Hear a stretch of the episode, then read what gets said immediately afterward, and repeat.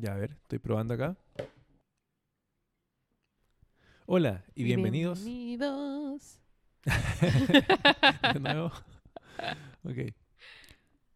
Hola Y bienvenidos. a The Manga Podcast. El manga donde leemos. No es eso. ¿No? El manga. El manga donde leemos One Piece. Sorry. ya. Hola Y bienvenidos. a The Manga Podcast. El podcast donde leemos One Piece. No, perdonen. Ahora sí. Sorry. Estoy media distraída. Fue una mañana muy agitada. Hola y bienvenidos a The Manga Podcast. El podcast donde leemos One Piece. ¡Eh! Eh, bueno, ¿cómo has estado? Eh, bien. Espérate, espérate, ahora sí. Eh, ¿Cómo has estado? Bien, ¿y tú? Bien también. Me harto sueño, pero bien. Eh, estaba media distraída. Acabo, ca- acabo de terminar de leer los capítulos por hoy día. El pobre Cristóbal ya como una hora sentado esperando que termine de leer.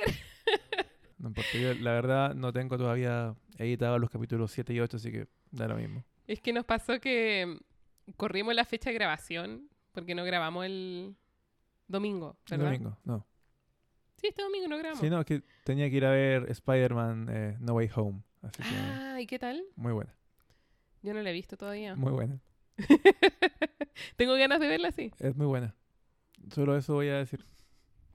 porque acá no buena. damos spoilers. Tengo ganas de dar spoilers, pero no. Es, es muy buena. Eh, yo creo que tenéis que ser un buen samaritano y no dar spoilers porque cuando salga este capítulo puede que todavía haya gente que no la ha visto. Sí, no, obviamente no lo voy a decir. Bueno, la cuestión es que como corrimos la grabación, yo me relajé y llegó hoy día y yo juraba que había terminado de leer todo, pero no era así. Y de hecho en la semana me dediqué a leer otras cosas, me dediqué a leer novelas, me puse a leer, eh, me puse a leer el manga de Inoue, eh, Ya. real. ¿Ya? Eh, ya he avanzado caleta en ese manga y como que nunca se me ocurrió. que están como así de rueda. Sí, Mm. sí. Pues que dejó de, de dibujar Vagabond. Eh, sí, pues. Entonces, Mm. como que llegamos hoy día y agarré mi cuadernito de notas de la mañana y tenía así como 10 capítulos. y fue como, nada. Ahora, para los que se preguntan por qué Nicole tiene que leerlo, si ella lo leyó, es porque ella hace los guiones, los scripts de, del podcast. Entonces, y eh, para acordarme, igual, pues, claro. como que eh, hay detalles que uno no se acuerda, por ciertos paneles o ciertas Mm. cositas. Pero por eso me atrasé. no de más, pues sí. O sea, son mil capítulos. Probablemente algo, algo se te ha olvidado, ¿cachai? Pero bueno, ya, ya leí todo, ya estamos bien. Y acá estamos. y acá estamos.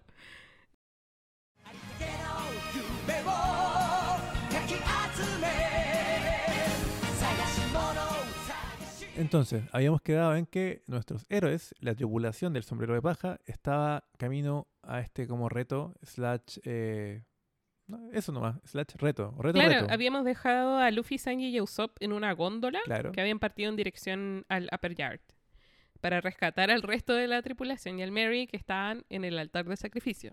Suena tan, tan ¿Dramático? esa wea, sí. Pero bueno, Eh, entonces, el, el capítulo 245 parte con la góndola, que tiene como cara de pajarito, avanzando lentamente por la Vía Láctea, que es como esta especie de río de nube que hay atravesando la isla. claro. y como que empezamos a ver lo inmensos que son estos árboles y unas figuras ocultas en el humo a lo lejos, como que empezáis así como eh, a entrar en el escenario eh, como muy Va lentamente. vislumbrando un poco la escala, la magnitud Mm. del lugar, po. Y como que se notan a la orilla mientras van aproximándose como varios naufragios, así como eh, barcos rotos, eh, restos de madera. Ujú. Yusuf, por ejemplo, siente una presencia y se da vuelta y no sabe si en verdad es porque tiene miedo o porque sintió algo. Sí. Como que igual es, es misteriosa esta entrada. Y sin querer activan varias trampas también. Como que el tiro te va poniendo en la situación de que eh, si bien la isla es una isla de tierra y qué sé yo, es una isla que está como acondicionada para, para destruir a los enemigos, a los que sean como determinados criminales y sacrificios, por lo tanto. Eh, y empiezan a caer eh, cuchillos por todas partes, cruzándose de un lado a, a otro, que es como Indiana Jones un poco esta parte. Sí, mira, justamente eso te iba a decir, que si bien Arabasta como que nos llevó al típico imaginario de como desierto, con pirámide y todo el cuento. Acá estamos con el típico imaginario como de una jungla sudamericana, como con tesoros, ¿cachai? Eh, justamente como de Indiana Jones, con un grupo de exploradores y, y muchas trampas. Falta nada más que hubiera caído como una bola de piedra gigante que lo siguiera, ¿cachai? Pero también hay como unas estacas con Sí. unas especies de escudo. Es como cuando Schwarzenegger trata de como destruir al depredador. Claro, claro. Y se va a la selva a armar booby traps. O un poco más ambientado para las fiestas que ya pasaron. Mi pobre angelito. Ay, pobre Lo mismo. angelito, sí. Que es como la versión eh, softcore de, de esto. Bueno, pero en la selva también te muestran como que todo es gigante, hay animales gigantes, los árboles son gigantes. Y llegan a una parada donde se encuentran como cuatro caminos marcados con, con unos arquitos, como una entrada de estadio casi. Y las cuatro paradas tienen escrito arriba una descripción que es del tipo desafío del pantano, desafío del hierro, desafío de la cuerda y desafío de la pelota. Y como que tienen que elegir una, Y eligen la de la pelota porque es la que suena menos. agresiva. Claro, es la más inofensiva. Igual Al esa parecer. entrada, como el, el panel donde aparecen esas cuatro entradas, no tiene nada que ver. Nada que ver. Pero cuando me puse a ver ese panel me recordó como a las cuatro entradas que hay en la saga oscura en Yu Yu Hakusho. A mí me recordó como estos concursos, como tipo disparo usted, disparo yo, onda, que hay detrás de la puerta. Mm. Le bajé mucho el perfil. Pero sí, tiene razón. Bueno, la diferencia es que acá se van todos por la misma puerta en vez de separarse como en Yu Yu Hakusho. Lo cual tiene mucho sentido, porque en toda película de terror, siempre el error parte cuando todos se separan, en vez de ir juntos. Si bien esto no es terror, pero como que... La verdad, por fin como que primó la lógica. Es como, bueno, ¿por qué nos vamos a separar? Ajá. ¿Por qué vamos a, a dividir fuerzas si ellos se están ofreciendo a pelear de a uno? ¿Para qué vamos a...? Bueno, también pasa que van en un barquito y tienen solo un barquito. Bueno, también. Como que materialmente no se pueden separar, Mm. en verdad. Menos con Luffy, que no puede nadar. además.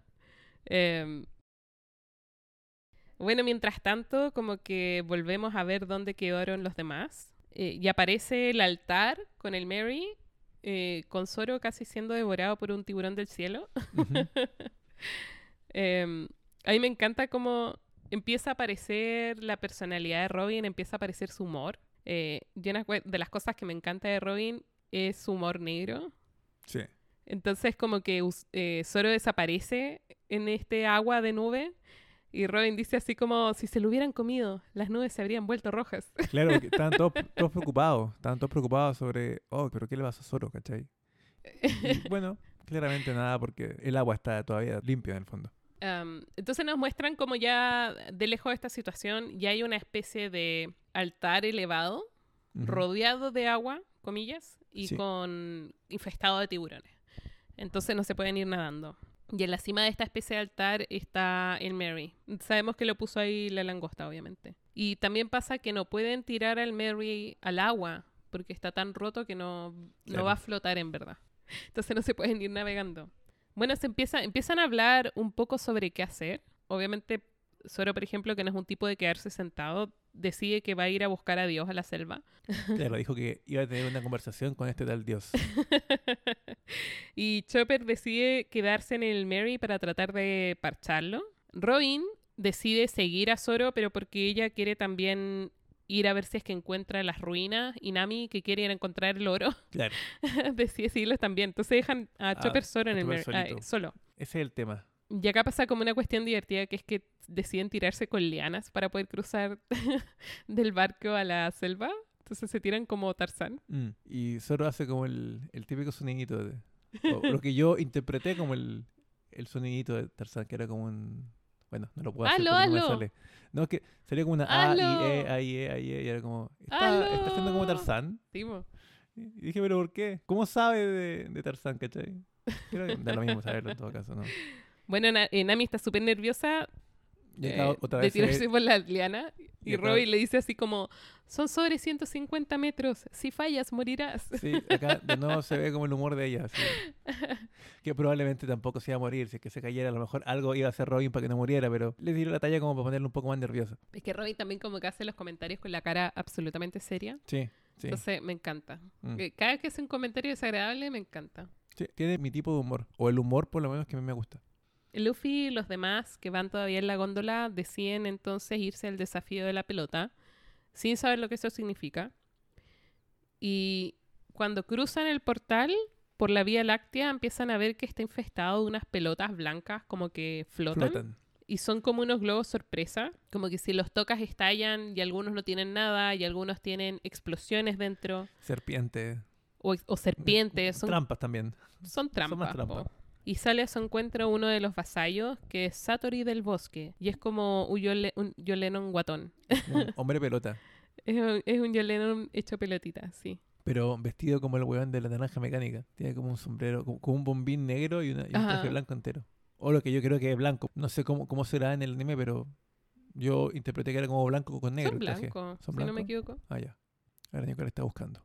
Estoy googleándolo, pero estoy segura Porque que yo no puedo blancos. googlearlo, no puedo saber nada del anime. No, porque spoilers. Además, el algoritmo va a decir, ¿te gusta One Piece? Deja mostrarte todo sí, esto. sí, y me va a salir weas que no quiero ver. Mira, ha sido duro porque tengo un amigo que me comenta que está al día con el anime y que está acá y toda la wea. Y... Ah, ahí está. Pues bueno, ahora Nicole me está mostrando. Y sí, efectivamente es blanco, pero el sombrero no era negro. Ahora es como una Ahora que lo veo así, es como una vieja hippie. es como una mezcla de John Lennon y Janis Joplin. Algo así. Pero bueno. sí, pero no, no este- podéis volver el tiempo atrás, ¿cachai? No partiste el 2007. Pero bueno, esto en el fondo, ese tipo de, de personaje al cual se van a enfrentar nuestros amigos ahora. Muy Eh, extraño en todo caso. Bueno, eh, eh, Satori el bosque aparece y tiene como esta... Como que no es muy intimidante su presencia, de redondito. Pero de un solo manotazo los manda a todos lejos y nos cuentan que usa una especie de poder que se dice mantra, pero todavía no sabemos a esta altura lo que es. Y a medida que vamos leyendo, cachamos que hay otros personajes, no necesariamente eh, los de Kami, los que usan también este poder mantra. Sí, es un poder que se menciona, pero todavía no está para nada claro. Más adelante lo vamos a ver y es súper interesante. Lo voy a comentar en su momento porque ahora todavía no puedo. Pero es muy interesante, es como una reconversión de algo que existe en nuestro mundo y, y que ahora lo toma como para elaborar como una especie de como poder o habilidad que creo yo que está bastante bien explicado y estructurado. No es como nada muy roto tampoco. Aunque en un comienzo se ve como que está bien roto porque es como, oye, pero ¿cómo, cómo que puede predecir a nuestro a nuestros personajes, pero no, después se ve que es bastante coherente. El único modo de llegar al altar eh, donde está el Mary, nos dicen que es subiéndose a la góndola y siguiendo la Vía Láctea. No podéis como llegar cruzando la selva, eh, supuestamente. Claro, es como un poco el mismo principio que hay en las 12 casas, en los caballeros del zodiaco, que perfectamente tú podrías irte como por el costado del cerro así subiendo, escalando, pero no, tienes que subir por las escaleras pasando por las 12 casas, si no, no es como el reto, ¿cachai? En fin, Bueno, uno podría asumir que... eh, porque acá cachamos que, que los cuatro vasallos tienen como separado el territorio mm, en zonas de responsabilidad. Entonces uno podría asumir que si alguien, y ese es el tema, si alguien cruza la selva, eh, es presa libre de cualquiera de los gallos, po. ujú. N- ¿no? De hecho, cuando Nami recién, cuando llegamos a la isla, llega con el waiver al Upper Yard, vemos a un tipo que está tratando de huir y lo persiguen los cuatro gallos. po. claro. Como que la selva no sobrevive porque hay animales y en fin. De hecho, ellos le llaman zonas de caza. Son como el lugar Mm. donde pueden como, bueno, Po. Eso, con Z. sí. Sí, sí, no es que sean como Elvis en La Vega, no, ellos cazan. Em, Luffy trata de distraer a Satori mientras Sanji y Usopp persiguen a la góndola porque en la pelea tuvieron que salir de la góndola. Y Y la góndola sigue avanzando por, por, por este Milky Way, pues entonces sí, pues fondo como que los, no, no- sigue no, lo, es- avanzando. no lo espera, pues. Mm. Si, eh, si se quedan mucho tiempo y se quedan sin barco y ahí sí que cagaron, po. Pero no funciona mucho. Claro. como que Satori lo, lo, lo detiene al menos. Y después cambiamos y nos muestran a Conis y a su papá, que los habíamos dejado eh, a bordo del Pegaso de Ganafor. a Conis al menos. Claro. Y encontramos que estaban en la isla de Ganford y que Ganford también se había preocupado de rescatar al papá de Conis. Y los tenían los dos ahí. Y los tenían los dos en su casita de campo, Mm. donde cosecha como calabacita y con su casa de retiro, su casa de jubilado. Y Ganafor empieza a conversar con Conis y con su papá y empieza a hablarles sobre qué son los piratas, porque es un concepto que no, No conocen o no manejan al menos. Y mm, Conis les pregunta algo así como si son criminales. Y Ganafor le dice, en cada reino hay aquellos que se rehusan a jugar según las reglas. Y que el ser criminal o ser héroe es más bien un tema de perspectiva. Esos son más o menos los conceptos que empiezan a plantearse en esta saga. Dios dice también que nos cuenta al menos que Skypia siempre ha estado en guerra entre la gente del cielo y la guerrilla que son los Chandians. Y nos cuenta también de una leyenda que existe sobre cómo nació el Upper Yard, que dice que nació con el sonido que marcó el inicio de la guerra y es como un sonido de campana. Yo creo que se refiere a esta explosión submarina que ya empezamos a ver que es como lo que se llevó la otra mitad de la isla. Eh, me gustan mucho las apariciones de Ganford porque te va contando. Es como la voz, es como un narrador. Es el hombre exposición. Claro. Y, y para este tipo de cosas eh, creo que es bien necesario que haya como una voz así. Y me gusta porque siempre cuando, que Oda hace como esta exposición del contexto del lugar donde estamos o del, o del personaje que estamos conociendo, nunca se les cuenta a todos, nunca se le cuenta como a toda la, la tripulación, ¿cachai? Mm. Se le va contando a, a quien está ahí en, en ese momento, lo cual hace que el mundo tenga mucho más sentido, que se sienta como más real, más orgánico. Y sí, pues claro que era importante porque hay un montón de respuestas que no se han eh, todavía explicado sobre por qué diablo está todo hasta arriba, qué caos está, está pasando, porque esto no es como Arabasta donde llegamos en medio de una guerra civil. Acá llegamos en medio de un conflicto, pero del cual no tenemos idea Mm. de qué está pasando, por qué está pasando, cuáles son los como actores, ¿cachai? Bueno, igual es interesante porque este es el primer escenario en el cual todo nos es desconocido. Mm. Porque estamos en el cielo, porque no sabemos cómo la vida subsiste acá, eh, no sabemos cuál es la política del cielo, evidentemente es distinta a la de la tierra, tampoco sabemos, no sabemos cómo, cómo pasan las cosas que pasan acá arriba, pues como que es totalmente alien para nosotros. Claro, y de hecho, además, eh, trabaja en base a conceptos que nosotros conocemos como espectadores, como seres humanos, ¿cierto? Que son medianamente como manejados por todos, como la idea de como un dios, que así es como le llaman, y eso te genera como dudas, pero hace que tú lo interpretes como de esa forma, en un comienzo por lo menos, que mientras no tienes toda la, la información eh, a mano, entonces hay hartas dudas, pues, claro que genera dudas. Eh, y a medida que, como que vamos avanzando en esta parte, empiezas a darte cuenta por cómo habla Ganafor que Dios es más bien un puesto político. No es un Dios, aunque, em, no sé, eh, dialécticamente como que traten ciertos personajes como de equipararse, pero en verdad el cargo de Dios es como el cargo de rey, un poco. Y aunque Eneru, que es este tipo que eh, recién estamos conociendo, eh, de como muestra de tener mucho poder y ser como omnisciente, o perdón, perdón eh, omnipresente, porque como que está en todos lados y escucha todo, más adelante vamos a ver que son solamente como eh, paralelismos, no, no es como literal que sea un dios. Eh, sí, porque eh, Ganafor en esta sección al menos nos cuenta que en él robó el trono. Claro. Entonces Ganafor era el rey, en realidad. Y los Chandians, que son la guerrilla, se resisten a quien sea que esté en el trono, no necesariamente a en él, aunque sí es el objetivo ahora. Y ahí se nos interrumpe la exposición porque Chopper, en el Mary, eh, pasa algo terrible y termina tocando el silbato que nos había dado Ganafor al principio cuando lo conocimos como Caballero del Cielo. Y entonces eh, arranca. O sea, no arranca, sino que Acude sale rápidamente, de- claro. raudo, a salvar a Chopper. Acá vemos que Chopper y el Merry estaban siendo atacados por Chura, uno de los vasallos. Sí, que tiene pinta como de piloto de la Primera Guerra Mundial. Claro, como un aviador. Que también va arriba de un pájaro, muy al estilo de Ganford. Y también tiene como una lanza. Una lanza, ¿cierto? Sí, ya. Estaba leyendo mi nota. Ah, perdón, perdón. Estaba tomando una decisión. He decidido.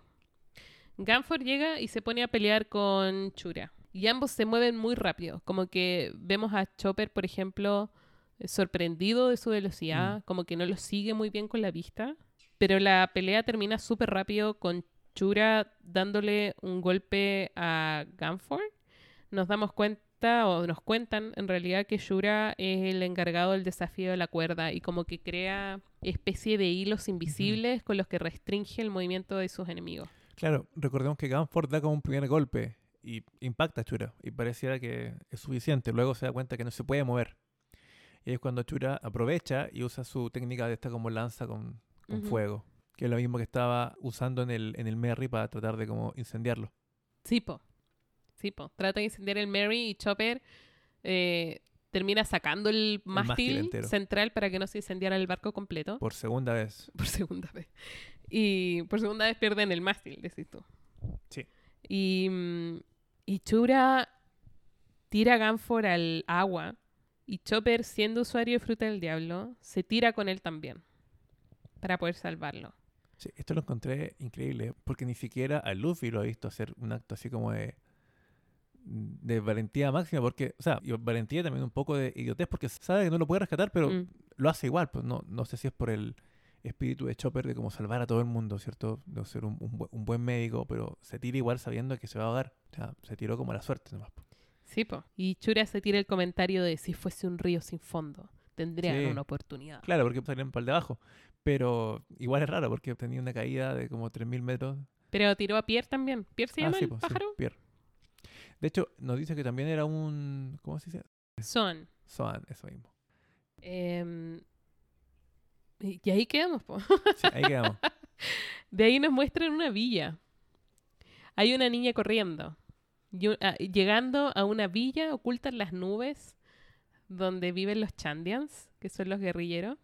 Y es una aldea que está súper codificada. Viven en tipis, por ejemplo. Claro. Y vemos eh, a Wiper, que es el líder, que es el que lidera la guerrilla. Es el tipo que vimos antes peleándose con Gunford. Claro, es como un moicano steampunk. Sí, tiene un diseño súper cool, sí. Mm. Como que se ve... También es como un personaje que me recuerda un poco en su actitud a Cosa al principio. Sí, Como un personaje muy enojado muy rebelde también. y muy Como que impaciente. ¿Cachai? acabar, Como acabar que con no, todo el tiro. no le tiene paciencia a la gente a su alrededor tampoco. Como que tiene solamente vista para su objetivo.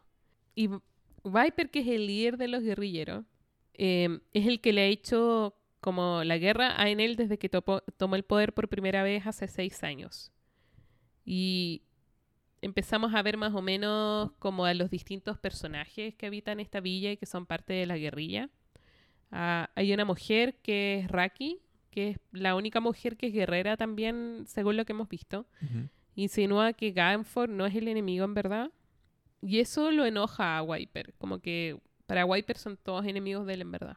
Y menciona un personaje que Wiper es descendiente de Calgara, Claro, que es un tipo que tiene una estatua en la villa, ¿verdad? sí. Y le dice, tú ves solo guerra o algo así.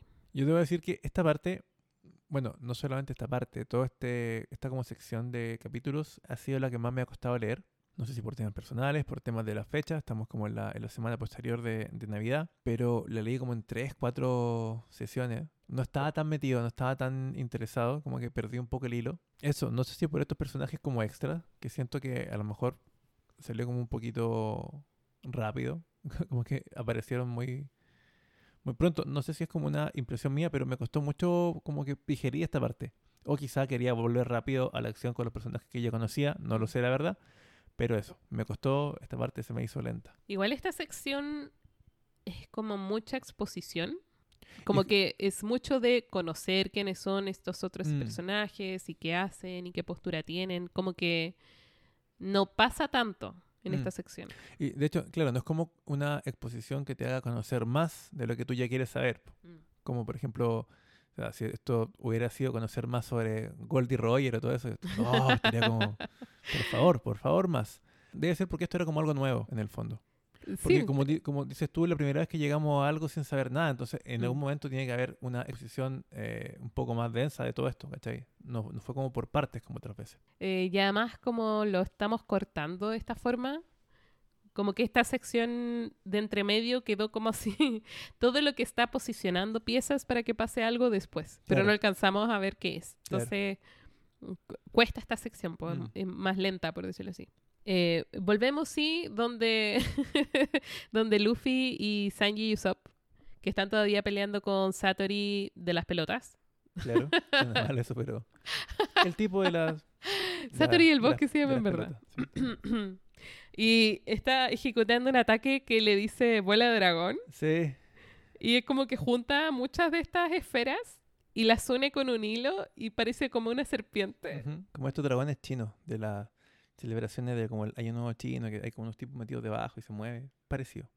Eh, Y pareciera que en fuerza Satori lo supera, pero Luffy es más ingenioso. Entonces descubre que estas esferas están unidas con una cuerda y las corta y como que dirige el dragón hacia Satori y lo hace estallar y se agarra a la espalda de él, entonces como que también se protege el mismo de la explosión. Bueno, y el dragón explota en un montón de como eh, trampas, po. Mm. Explosión, cuchillo, Todo. todo. Y está Luffy ahí como agarrado a la espalda de él cuando Sanji le dice, quédate ahí, eh, sujétalo. Y eh, por fin Sanji como que logra patearlo y lo derrota. Eh, igual es divertido porque antes que le peguen, Satoru dice que no, como que no le va bien con el dolor, como que no aguanta bien el Sí. dolor. Igual, no sé si es que te pasa, pero esta, esta primera pelea como que te, te condiciona o te, te genera la sensación de que son realmente mucho más fuertes los vasallos, estos guerreros del cielo, que nuestra tripulación. Como que Mm, nunca había visto como a Luffy ser como eh, paseado, ser masacrado, que hayan whipeado el, hayan trapeado el suelo con él, ¿cachai? De forma tan, tan sencilla, con un par de golpes, como que quedaba knockout y como que explotaba, no sé qué pasaba. Y bueno, después vamos a ir entendiendo mejor el poder de estos guerreros, pero se nota que es como un poder eh, prestado, porque el mismo Satori no era tan bueno para el dolor, o sea, no estaba muy acostumbrado a que le aguantaran esos golpes, o sea, como Mm. que sí, po. Solo eso, como que te genera como la expectativa de que lo que se viene es Yo súper creo que eso pasa. Te genera expectativa. Y te O- genera expectativa de que unos son más fuertes que nosotros, porque de hecho esta pelea se gana con trabajo en equipo. Claro, y, con, y de hecho como con cierta triquiñuela, ¿cachai? Como que usan la misma técnica o la misma como estrategia del enemigo para poder vencerlo, ¿cachai? No hay trampas en peleas entre piratas. Bueno. Perdón. Me miro feo. Em, pero eso, o sea, hasta el mismo Eneru como que te lo, Mm. te lo muestran como que, no sé, pues es como rayos que tira y pareciera que todo está como en, en otra escala. Sí, pues. Usopp, que mientras los demás peleaban, se subió a lo alto para poder ver dónde está el bote y logra ubicarlo. Como que les dice a todos, agárrense de mí, y tira así como una cuerda al bote y se lanzan como proyectil. Y yo creo que les hace más daño el aterrizaje en el bote que la pelea. Sí, esto es una pésima idea en todo caso. Quedan pero destrozados. moreteados, así, lleno de chichones, quedan todos mal. Pero eh, logran estar en la. volver a la góndola y siguen su camino. Y en paralelo, cuando esto pasa, vemos a la niña de la aldea que se llama Aisa. Y la niña habla de sentir que perdieron. Es decir, esta niña también ocupa mantra. Siente que perdió uno de los vasallos y como que, como que te da mucha más información que lo que está inmediatamente a tu alcance. Sí, como que, mm, de hecho, ella, ella es la que le informa, si mal no recuerdo, a los, a los otros guerrilleros. Sí, Y ahí ellos como que urden el plan de que es el momento perfecto para atacar. Porque de hecho, no es, no es que solamente haya perdido un vasallo, también saben que perdió Ganford. y que perdió Ganford, es verdad. Claro, Y eso como que le da ánimo, por decirlo así, a la guerrilla de poder organizar un ataque. a Viper, claro. Pero también vemos a los otros vasallos darse cuenta de eso también, Ujú. como que lo sienten perder. Entonces nos empieza como a dar pistas sobre cómo funciona el mantra y quiénes lo poseen. Como que los personajes saben cosas. Como que los personajes que tienen mantras saben cosas. Sí, me recuerda un poco cuando parte como el arco de, de Freezer en Dragon Ball Z. ¿Ya? Y con estos rastreadores como que todos van cachando, oh, eh, sentí como una nueva presencia. Es como, oh, se apagó una de allá, ¿cachai? Es como que eh, como que tuvieran como un radar para sentir lo que está pasando Mm. no necesariamente cerca. Claro. No saben precisamente quién. O sea, tampoco es tal cual como con el mantra, pero les da como cierta información del, de como el entorno. Mm. Me recordó como eso, como que, como que empiezan a ser como más sintientes de lo que está pasando. Sí, porque acá no hay tecnología eh, para esto al menos, hasta donde sabemos. No, claro. Y tenéis personajes que son como los vasallos, que son peleadores. Y una niña, que si bien ella dice que es guerrera, en verdad no, no es peleadora. Ujú. Lo expliqué pésimo, eso es. No, claro, claro. No, pero tiene poder en el fondo la Mm. niña, tiene unos dones.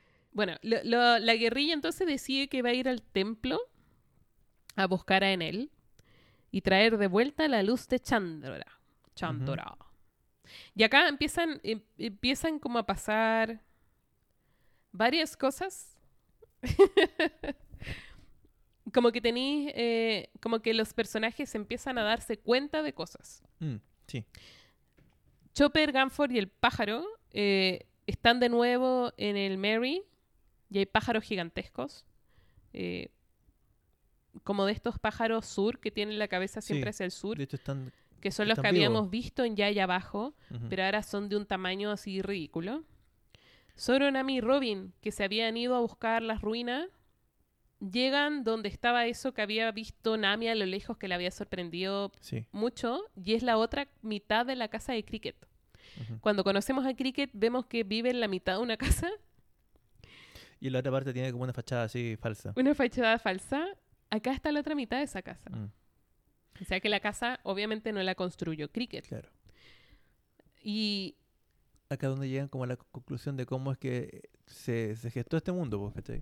Claro. Llegan a la conclusión de que la isla donde está la Yard, que no está hecha de nubes, sino que es la única que está hecha de tierra, era parte de Yaya en el pasado. Es decir, que el dorado que Nolan dijo que había encontrado Estaba, y que desapareció cuando él llegó a buscarlo, existía. de alguna forma llegó al cielo. Y llegan a la conclusión también de que tiene que haber sido el knock upstream, que tiene que haber como tirado al mar. cielo y de alguna forma la Tierra, en vez de caer al piso, quedó como flotando ahí en las nubes. Y tenemos como ese plano doble en, en el manga en el que al centro de las dos páginas tenéis esta ilustración de la isla, este pedazo de isla de Yaya, con todos los detalles y a los costados, a los sombreros de paja, como llegando a estas conclusiones, así como sorprendiéndose de lo que están viendo, de que la isla de la Tierra voló al cielo y creció acá. Todo menos Luffy y los demás, porque están como jugando en la góndola. Sí, sí. Pero todos los demás como que están así como choqueados con la información que recibieron. De, de hecho, Robin también, pues. Nami hace como un mapa después, Ajá. compara lo. eh, ¿Cómo se llama? El, el mapa que tenían antes Sí, con el de Yaya. Si bien sí. dice que es parecido, claro, no, no- no es tan parecido porque el mapa es súper antiguo, pero a grandes rasgos, espacialmente, las ubicaciones de los lugares calzan. Y eso es como, wow. Y se empiezan a reunir eh, poco a poco. Porque Luffy y los demás siguen su camino en la góndola, pasan por el sitio de las calaveras donde estaba originalmente el tipo del perro. Sí. En vez de encontrarse con un vasallo, se encuentran con gente de la, de la guerrilla. Que estaban ya avanzando para... Y, por ejemplo, Viper les tira como una bola de cañón y Luffy la repele con su estómago. Eh, entonces ninguno de los vasallos está donde debiera estar porque están peleándose con la guerrilla que lanzó el ataque porque sabían que uno ya había sido derrotado. Claro. Y pasa otra cosa que es que Viper o Viper reconoce a Luffy como usuario de la fruta del diablo y no solo eso, sino que cuando lo ve rebotar la bola de cañón con su guata, dice, ah, usa paramecia. Entonces como que la isla del cielo no solamente conocen de las frutas del diablo, sino que saben qué tipos son. Mm, Pero gracias a que todos los vasallos están ocupados con la guerrilla, como que la góndola sigue su camino y llega hasta el altar del sacrificio sin tener que pelear ni una vez más. Entonces se encuentran de vuelta al Mary, se encuentran con Nami y su grupo, que vuelven de, de su mini excursión a la casa de Cricket, y Luffy y la góndola que también llegan. Y acá hay como una pequeña escena en que cuando llegan Amy, Zoro y Robin, ven los daños nuevos del Mary y empiezan a llamar a Chopper y Chopper no se atreve a salir. mm, Y mm, ahí Robin dice quizá lo desmembraron. Sí. y Nami le dice, por favor, no digáis eso, estoy. Pero em, Zoro dice al- algo así como, puede salir, está todo bien o algo así. Mm, Y ahí Chopper sale y como que tiene mucha pena, pero no se atreve a llorar porque siente como que les falló donde no pudo proteger Sí, al barco. Cosito. Y está esa escena luego en que Usopp está mirando donde estaba el mástil y Chopper eh, le pide disculpas por no poder protegerlo y Su- Usopp se da vuelta y lo que le pregunta es si es que se hizo cargo de sus heridas. Mm. Y le dice, estoy aliviado que no te hayas quemado, un mástil puede ser reemplazado, pero no podemos reemplazarte a ti. Y eso como que lo sorprende a Chopper un poco. Igual me gusta un poco porque tiene una buena relación con, con Usopp. Si recordamos siempre que Usopp dice alguna mentira que es una mentira flagrante, o sea, todo el mundo se da cuenta que esto es imposible. Entonces, como que lo mira de abajo así como, oh, ¿en serio? Así como maravillado. Así que me gustó mucho esta parte. Pues son porque- amigos de juego. Sí, pues me, eh, me gustó mucho porque puta, sie- siempre acá como que se, se, se critica Usopp, por- pero eh, creo que esta, esta, estos momentos le dan mucho valor como personaje. Lo hacen crecer caleta. Y también, eh, como que Chopper, lo hablamos cuando estuvimos en la isla de Drum, pero Chopper es un personaje que sufrió mucha negligencia cuando niño. Entonces está constantemente tratando de encontrar aprobación, tratando de encontrar seguridad, afecto, como entonces como que es lógico que su personaje se sorprenda porque se preocupen de su bienestar y no por el objeto que él sentía que tenía que proteger, porque además como que Chopper se siente culpable cuando no podría haber hecho nada, verdad, para evitar que incendiaran el mástil al menos. Mm. Entonces, como que estas interacciones, como que te van revelando cómo los personajes se relacionan entre sí, pero también dónde están mentalmente. Eh, acá hay algo que, que yo no me. Yo en, en particular no recuerdo. Es que ¿Mm? no se resuelve todavía el quién lo sacó del, la- del agua.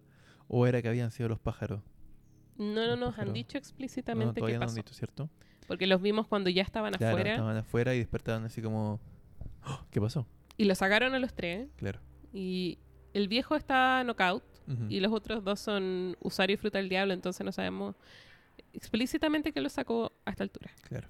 Muy bien. Em, lo- los sombreros de paja entonces empiezan a compartir información y como ya atacaron el barco una vez deciden acampar porque así van a tener más espacio para pelear si es que los atacan. Ujú. Y tenemos esta- estas escenas maravillosas de ellos acampando. em, y empiezan a compartir la información que tienen y ahora todos están en el mismo plano Claro. eh, sobre lo que saben. En paralelo, Ah, De acá me gusta mucho que empiezan como a celebrar. Se le une Ganford, así como, ¿qué diablos pasa? ¿Qué, qué es este ruido? Y de nuevo se ven como estos momentos cuando la tripulación está como celebrando en la buena onda. Se ve como una Robin que todavía no está tan tan integrada, está como de lejos mirando, ya como con más sonrisa, como que está acostumbrando, como que le gusta el ambiente que hay, digamos. Y me dio mucha risa que llegaron como unos lobos, porque ellos estaban alrededor de una fogata, en medio de la selva, porque prefieren como que acampar dentro de la selva en vez del barco, porque es como más seguro. Y aquí les rebaten que la verdad no es una buena idea hacer como una fogata, porque estáis eh, avisando a todos que esta es como tu ubicación, pues. Y creo que era Luffy con, con Sanji. Nami hacen- quería apagar la fogata. Claro, Usopp y Luffy argumentaban que no puedes acampar y no tener una fogata prendida. claro, pero es una mala idea desde el punto de vista como de la supervivencia, ¿cachai? Y Sanji y Zoro arman una fogata Sí, gigantesca. sí, es como una pira, más que una fogata. Hacen una eh, pira gigante, sí. y se ve como, digamos, en la parte como que ya está en oscuridad el bosque, alrededor de- Mm. del radio de esta fogata enorme, se ven como unos ojos. Y luego se ven que los lobos que estaban ahí también estaban como que bailando con ellos. O sea, como que ellos irradian de alegría a quien sea que esté ahí, ¿cachai? Bueno, la, en, en paralelo nos muestran que la pelea con la guerrilla acaba con el anochecer. Que deciden como ambas partes separarse. Uno porque la guerrilla ya estaba muy herida y los otros porque Dios los llama. Pero hay como un alto el fuego, Hay como un, hay un boli. Boli. claro. Y en el campamento como que antes de la fogata vemos como todo este espacio en que están trabajando. Eh, por ejemplo, Nami está leyendo, eh, están cocinando, Robin pilla una roca de sal, como todas Ujú. estas interacciones previas. Chopper se pone a fabricar remedios con los ajos y los aceites que encontraron. Mm. Sí, es como que incluso eh, en la calma, un poco antes de la tormenta, Oda se encarga de que haya momentos como bonitos, a- agradables, momentos como de vida cotidiana, ¿cachai? Y cocina a Sanji como una sopa. Mm. Y hay un cuadro muy chiquitito en el que Sanji le tira a Zoro el plato de sopa y él lo tiene como que agarrar en el aire. Me, me dan risa esos momentos. Ahí pasa lo que decís tú, que Nami junta el mapa que habían encontrado Ujú. de Skypia en el primer bote, ese que de- cae del cielo. Sí. Y llega un mapa de ella ya y parece un cráneo. Entonces empiezan a deducir que la última frase de Nolan que había escrito a la rápida en su bitácora antes de ser ejecutado sobre el oro está en el ojo derecho tiene que ver con esto. Tiene que ver con que la isla originalmente tenía forma de cráneo y que en el ojo derecho tendría que estar el dorado. Claro, si esto fuera un programa de Salfate, ahora diríamos todo calza pollo. Todo calza O sea, pollo. Todas las teorías conspirativas que se creían que eran mentiras respecto a Nolan eran verdad. Y mm, y por eso deciden prepararse para salir al otro día a buscar el ojo derecho. Y ahí es cuando pasa toda la cuestión de la Sí. fogata y empiezan a salir los lobos y se unen a la fiesta, en verdad. Em, y tenéis como este panel en el que están como todas las siluetas negras contrastando con esta pira gigantesca. Sí. Y todos en poses como, como retorcidas, pero ju- jubilosas. Sí. Como una danza tribal alrededor de una fogata gigante. Y ese panel es uno de los paneles favoritos de Oda. ¿En serio? Mm. No tenía idea. A mí también me gustó mucho. Y como que hay todos bailando y hay risa en el aire y como que es un buen panel. Capta un poco la esencia, creo yo, del, de, esta, de esta serie, bueno, manga. Que al final las peleas, o sea, son muy buenas, que serían como lo central de un shonen, ¿cierto? Pasan como a segundo plano respecto como a lo que es la verdadera aventura, como la Mm. experiencia del viaje, Ujú. ¿cachai? Creo que engloba bastante bien todo lo que es la obra. Sí, sí, estoy muy de acuerdo con ese comentario. Aprobado. Aprobado. Muy bien. Sí. Yo no leo One Piece por las peleas. Es, es bueno escribiendo peleas, son buenas Mm. las peleas. No lo leo por las peleas. Como que para mí no son lo más importante de la historia. Creo que estoy muy de acuerdo con eso. Eh, Ganford cuando despierta, además de, de no poder unirse, porque está herido todavía, Claro. pero les empieza a contar que en el cielo las cosas pueden crecer, pero no nacer. Y creo que es una información importante. Muy relevante. Y nos cuenta que este pedazo de tierra, la gente del cielo la llama Vars, Mm. y que simboliza la última esperanza.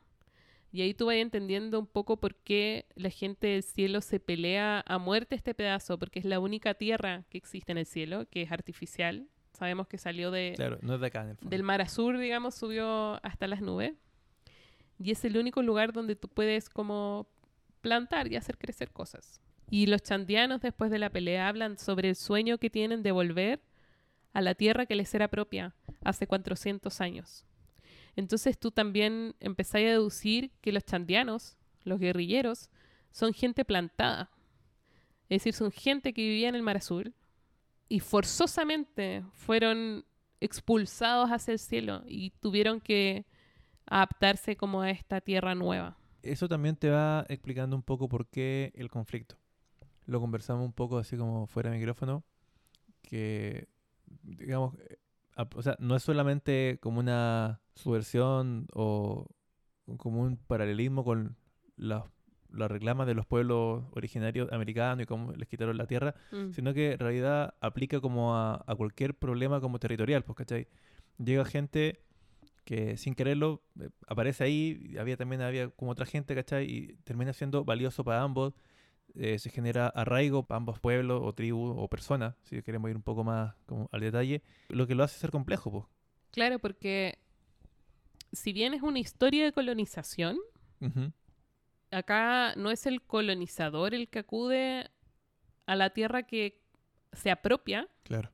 Sino que son los colonizados los que emergen y Sí, aparecen es como que en este otro territorio. haya explotado y de repente haya caído volando encima de Europa, así. Claro. Perú haya y, caído arriba de España, ¿cachai? Y es como que cada quedó. y además, em, si bien fueron expulsados los, em, los pueblos originales, Sí. las primeras naciones, digamos, fueron expulsadas de Chandia por la gente del cielo. Es decir, ya existía gente viviendo en el cielo cuando hace 400 años gente de la tierra eh, llegó hasta ahí, sino que llevan cientos de años la gente del cielo viviendo ahí también. Entonces también tienen historia, tienen apropiación sobre esa tierra. arraigo. Entonces la discusión sobre la devolución, por ejemplo, em, se vuelve súper difícil. Y tienes a los chandianos con Wiper, por ejemplo, que lo que quiere es la expulsión total de la gente del cielo de esta tierra, y los otros que llevan tanto tiempo ahí quieren volver también en un entorno que es hostil. Entonces la única opción que tienen de crecer cosas es en este pedazo de tierra, Exacto. que es lo que se están peleando. Entonces eh, son como varios temas complejos. Pero bueno, ya se empieza como a esclarecer más qué monos pinta acá, po. Porque también, si había gente del cielo viviendo ahí ya, ¿Cómo llegaron ahí? ¿cómo se desarrolla la vida ahí? ¿Son de otra raza? No lo sé. Es que también eso es lo otro porque dicen que nada puede crecer arriba, ¿cierto? Entonces, Nada ¿cómo puede nacer. nacer. Las cosas pueden crecer, pero no pueden Eh, nacer. eso, eso. Ese es el concepto que usa Entonces, ¿cómo Ganford. entonces implica que ellos también son como aliens de las nubes? O sea, también tuvieron que haber llegado en algún punto arriba. No sabemos, po. ¿Cómo llegó la gente al planeta Tierra? ¿En este mundo o tú decís como acá? No, en, en One Piece. One Piece? Salieron un día. Un día habían personas. Ujú. ¿Ca- ¿Cachai, no? O el, Entonces, ¿por el hombre versión del mono también allá, no sé. No sé, po. Estaba Masira y, y su hermano que parecían monos, a lo mejor. También, no sé. Pero eh, a lo que voy que eso me, me genera la teoría ¿Mm? de que ellos también tuvieron que haber llegado a las nubes, de alguna manera. Entonces, Eh, o, o quizás surgieron nomás, po. También. no lo sé. Complicado. Ya un poco sé. Em, bueno, acá hay hay una escena que es muy pequeña. Muy pequeña. Que es que terminó el carrete. Están todos durmiendo. La noche se vuelve nebulosa, hay mucha neblina. Yusuf despierta porque escucha un ruido. Ah, verdad. Y el ruido viene del Mary. Y él mira desde la tierra al altar del sacrificio y ve a una silueta como abajo en el casco eh, del barco. Y se asusta, obviamente. Y trata de... Trata como de contarle a los demás. Pero obviamente como que no lo pescan mucho. Y el otro día van a ver al barco y se dan cuenta que el barco está reparado. Es decir, que esta silueta reparó el Mary. Mm. Y a los demás como que no les importa. Pero Usopp se da un momento para pensarlo y dice, ¿cómo sabía esta sombra que el Mary originalmente no tenía alas? ¿Cómo sabía cómo se veía originalmente? Y tiene así como esta línea de, la- de diálogo en la que desea poder hablar con Mary para que le cuente quién lo hizo y por qué. Sí, porque de hecho Usopp es quizá quien tiene mayor eh, pertenencia con el barco. Porque se lo regaló, digamos, su amiga, que Mm. a esta altura ya no me acuerdo. Calla. Calla. Entonces siempre como que lo cuida el barco, dice que como se le ocurre cambiarlo por otro barco, lo está reparando siempre, entonces Mm. mm, claro que era el más pertinente como para tener este, este tipo de, de cuestionamientos. Para los demás, como, oh, y qué es bueno. el que siempre se encarga de repararlo. Sí, po. Mm. Sí, para los demás era como bien, un problema menos nomás, po, ¿cachai? Sí, po. Acá no. deciden dividirse. Nami, que quiere que los demás vayan a buscar la plata, pero ella no, porque le da susto. Entonces, Nami decide quedarse en el barco con, con Sanji y con el viejo Ganford, Y Usopp. Usopp. ujú. Y ellos van a dar la vuelta y van a encontrarse, más o menos como lo que habían planeado en Arabasta, van a encontrarse con los demás al otro lado de la isla, que es donde ellos especulan que está el tesoro. Claro, según el mapa. Y el equipo de exploración, que son Chopper, Zoro, Sanji, no, Chopper, Zoro, Luffy y Luffy Robin, Y Robin. ahí sí, van a ir a buscar el dorado y después se van a encontrar con el Mary como al otro lado de la isla. Van a cruzar por la selva. Claro. Solo que no sabían que se iban a encontrar en medio de una guerra. Sí, pues estos gallos no tienen idea de, no tienen ni idea de la política Nada, nada, nada. ni de las peleas territoriales. Están interesados en la aventura, en explorar, en la cultura antigua este mundo, en el tesoro, pero lo demás no tienen idea. En- en- cuando van en el Mary, después que sean los demás, Ganford empieza a contarles así como, bueno, sí, la guerra. Claro. Sí, de, de hecho, esa parte lo encontré como viejo maldito porque no lo dijo antes, ¿cachai? Pero bueno. Y empieza a hablarles de cómo, de lo que hablábamos, de cómo cuando sus antepasados vieron que apareció este pedazo de tierra en el cielo, sintieron que era un regalo del cielo y que era una bendición y por lo tanto tenían derecho eh, a ella y terminaron expulsando a los chandianos de ahí. Y que un día todo fue paz, comillas, porque estuvieron siempre en guerra con los chandianos, en verdad. Pero todo fue paz hasta que hace seis años en él apareció de otra isla del cielo, dice, con un ejército y que los terminó invadiendo a ellos. Eh, O sea que una doble expulsión. Y, y empieza a hablar un poco de, de este personaje en él que lo hemos visto actuar, pero no habíamos visto mucho de él. Y dice, no solamente es aterrador, sino que es inescrupuloso. Y acá retomo un tema que habíamos hablado cuando Conis lleva a Luffy a buscar la góndola, Mm. que es cuando tú, mediante el terror y mediante el control absoluto, logras manipular a alguien de manera que ya no tenga ética, por decirlo así. Y Ganford dice, cuando una persona actúa sin sentirse culpable, es cuando es más débil y es más controlable.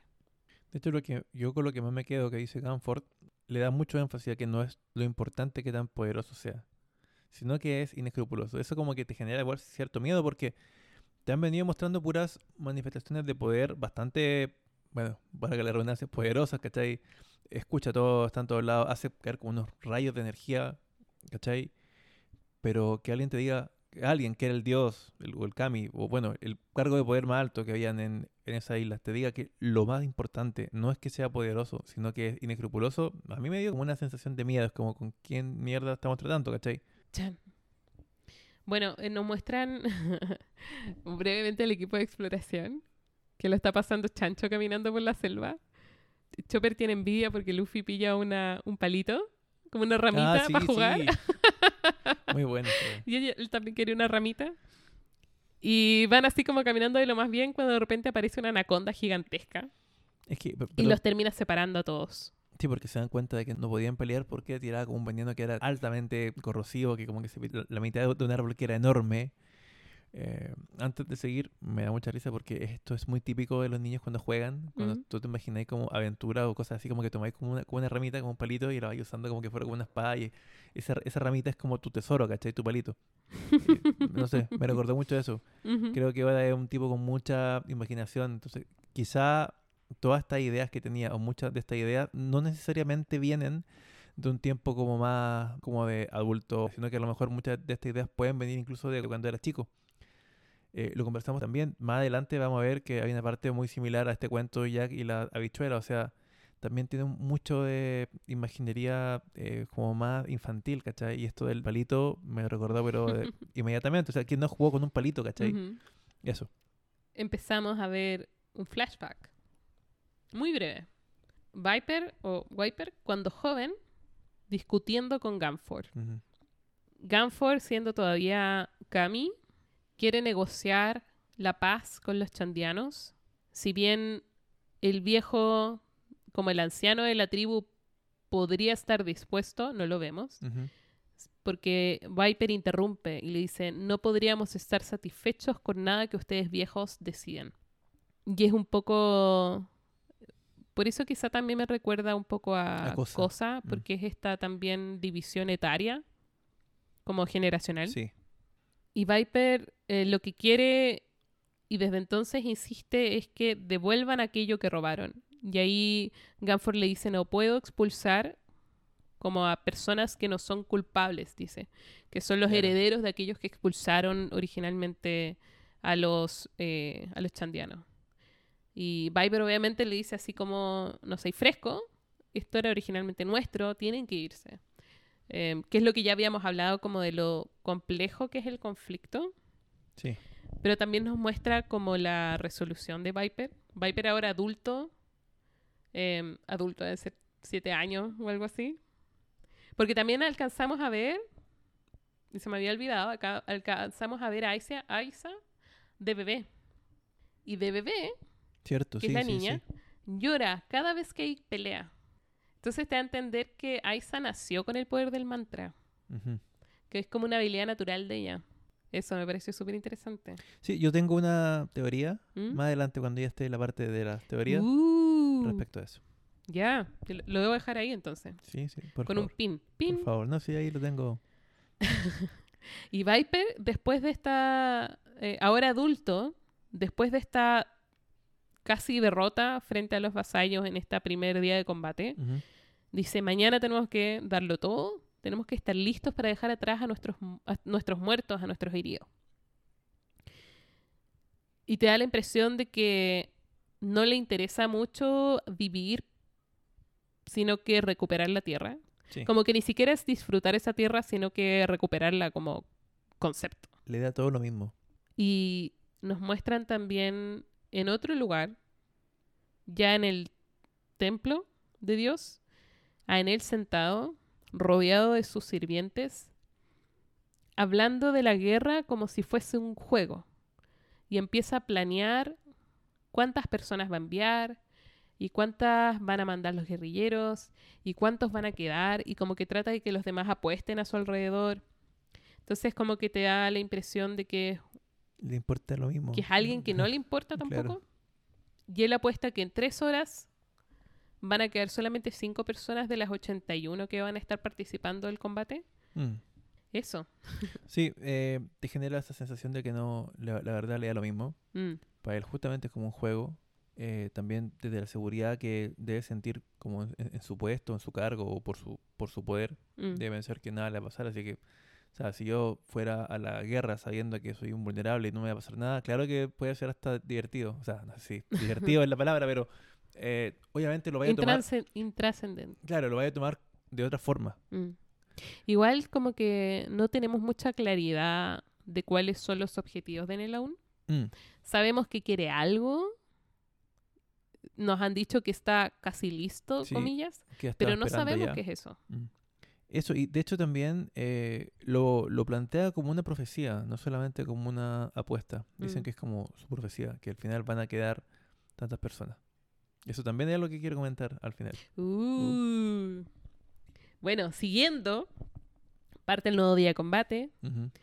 Se enfrenta eh, Shura con todos los chandianos y los, de- los detiene a todos como en estas cuerdas de nube. Sí, Excepto uno, a Viper, que agarra esta bazooka gigantesca que anda trayendo con la que tira balas de cañón.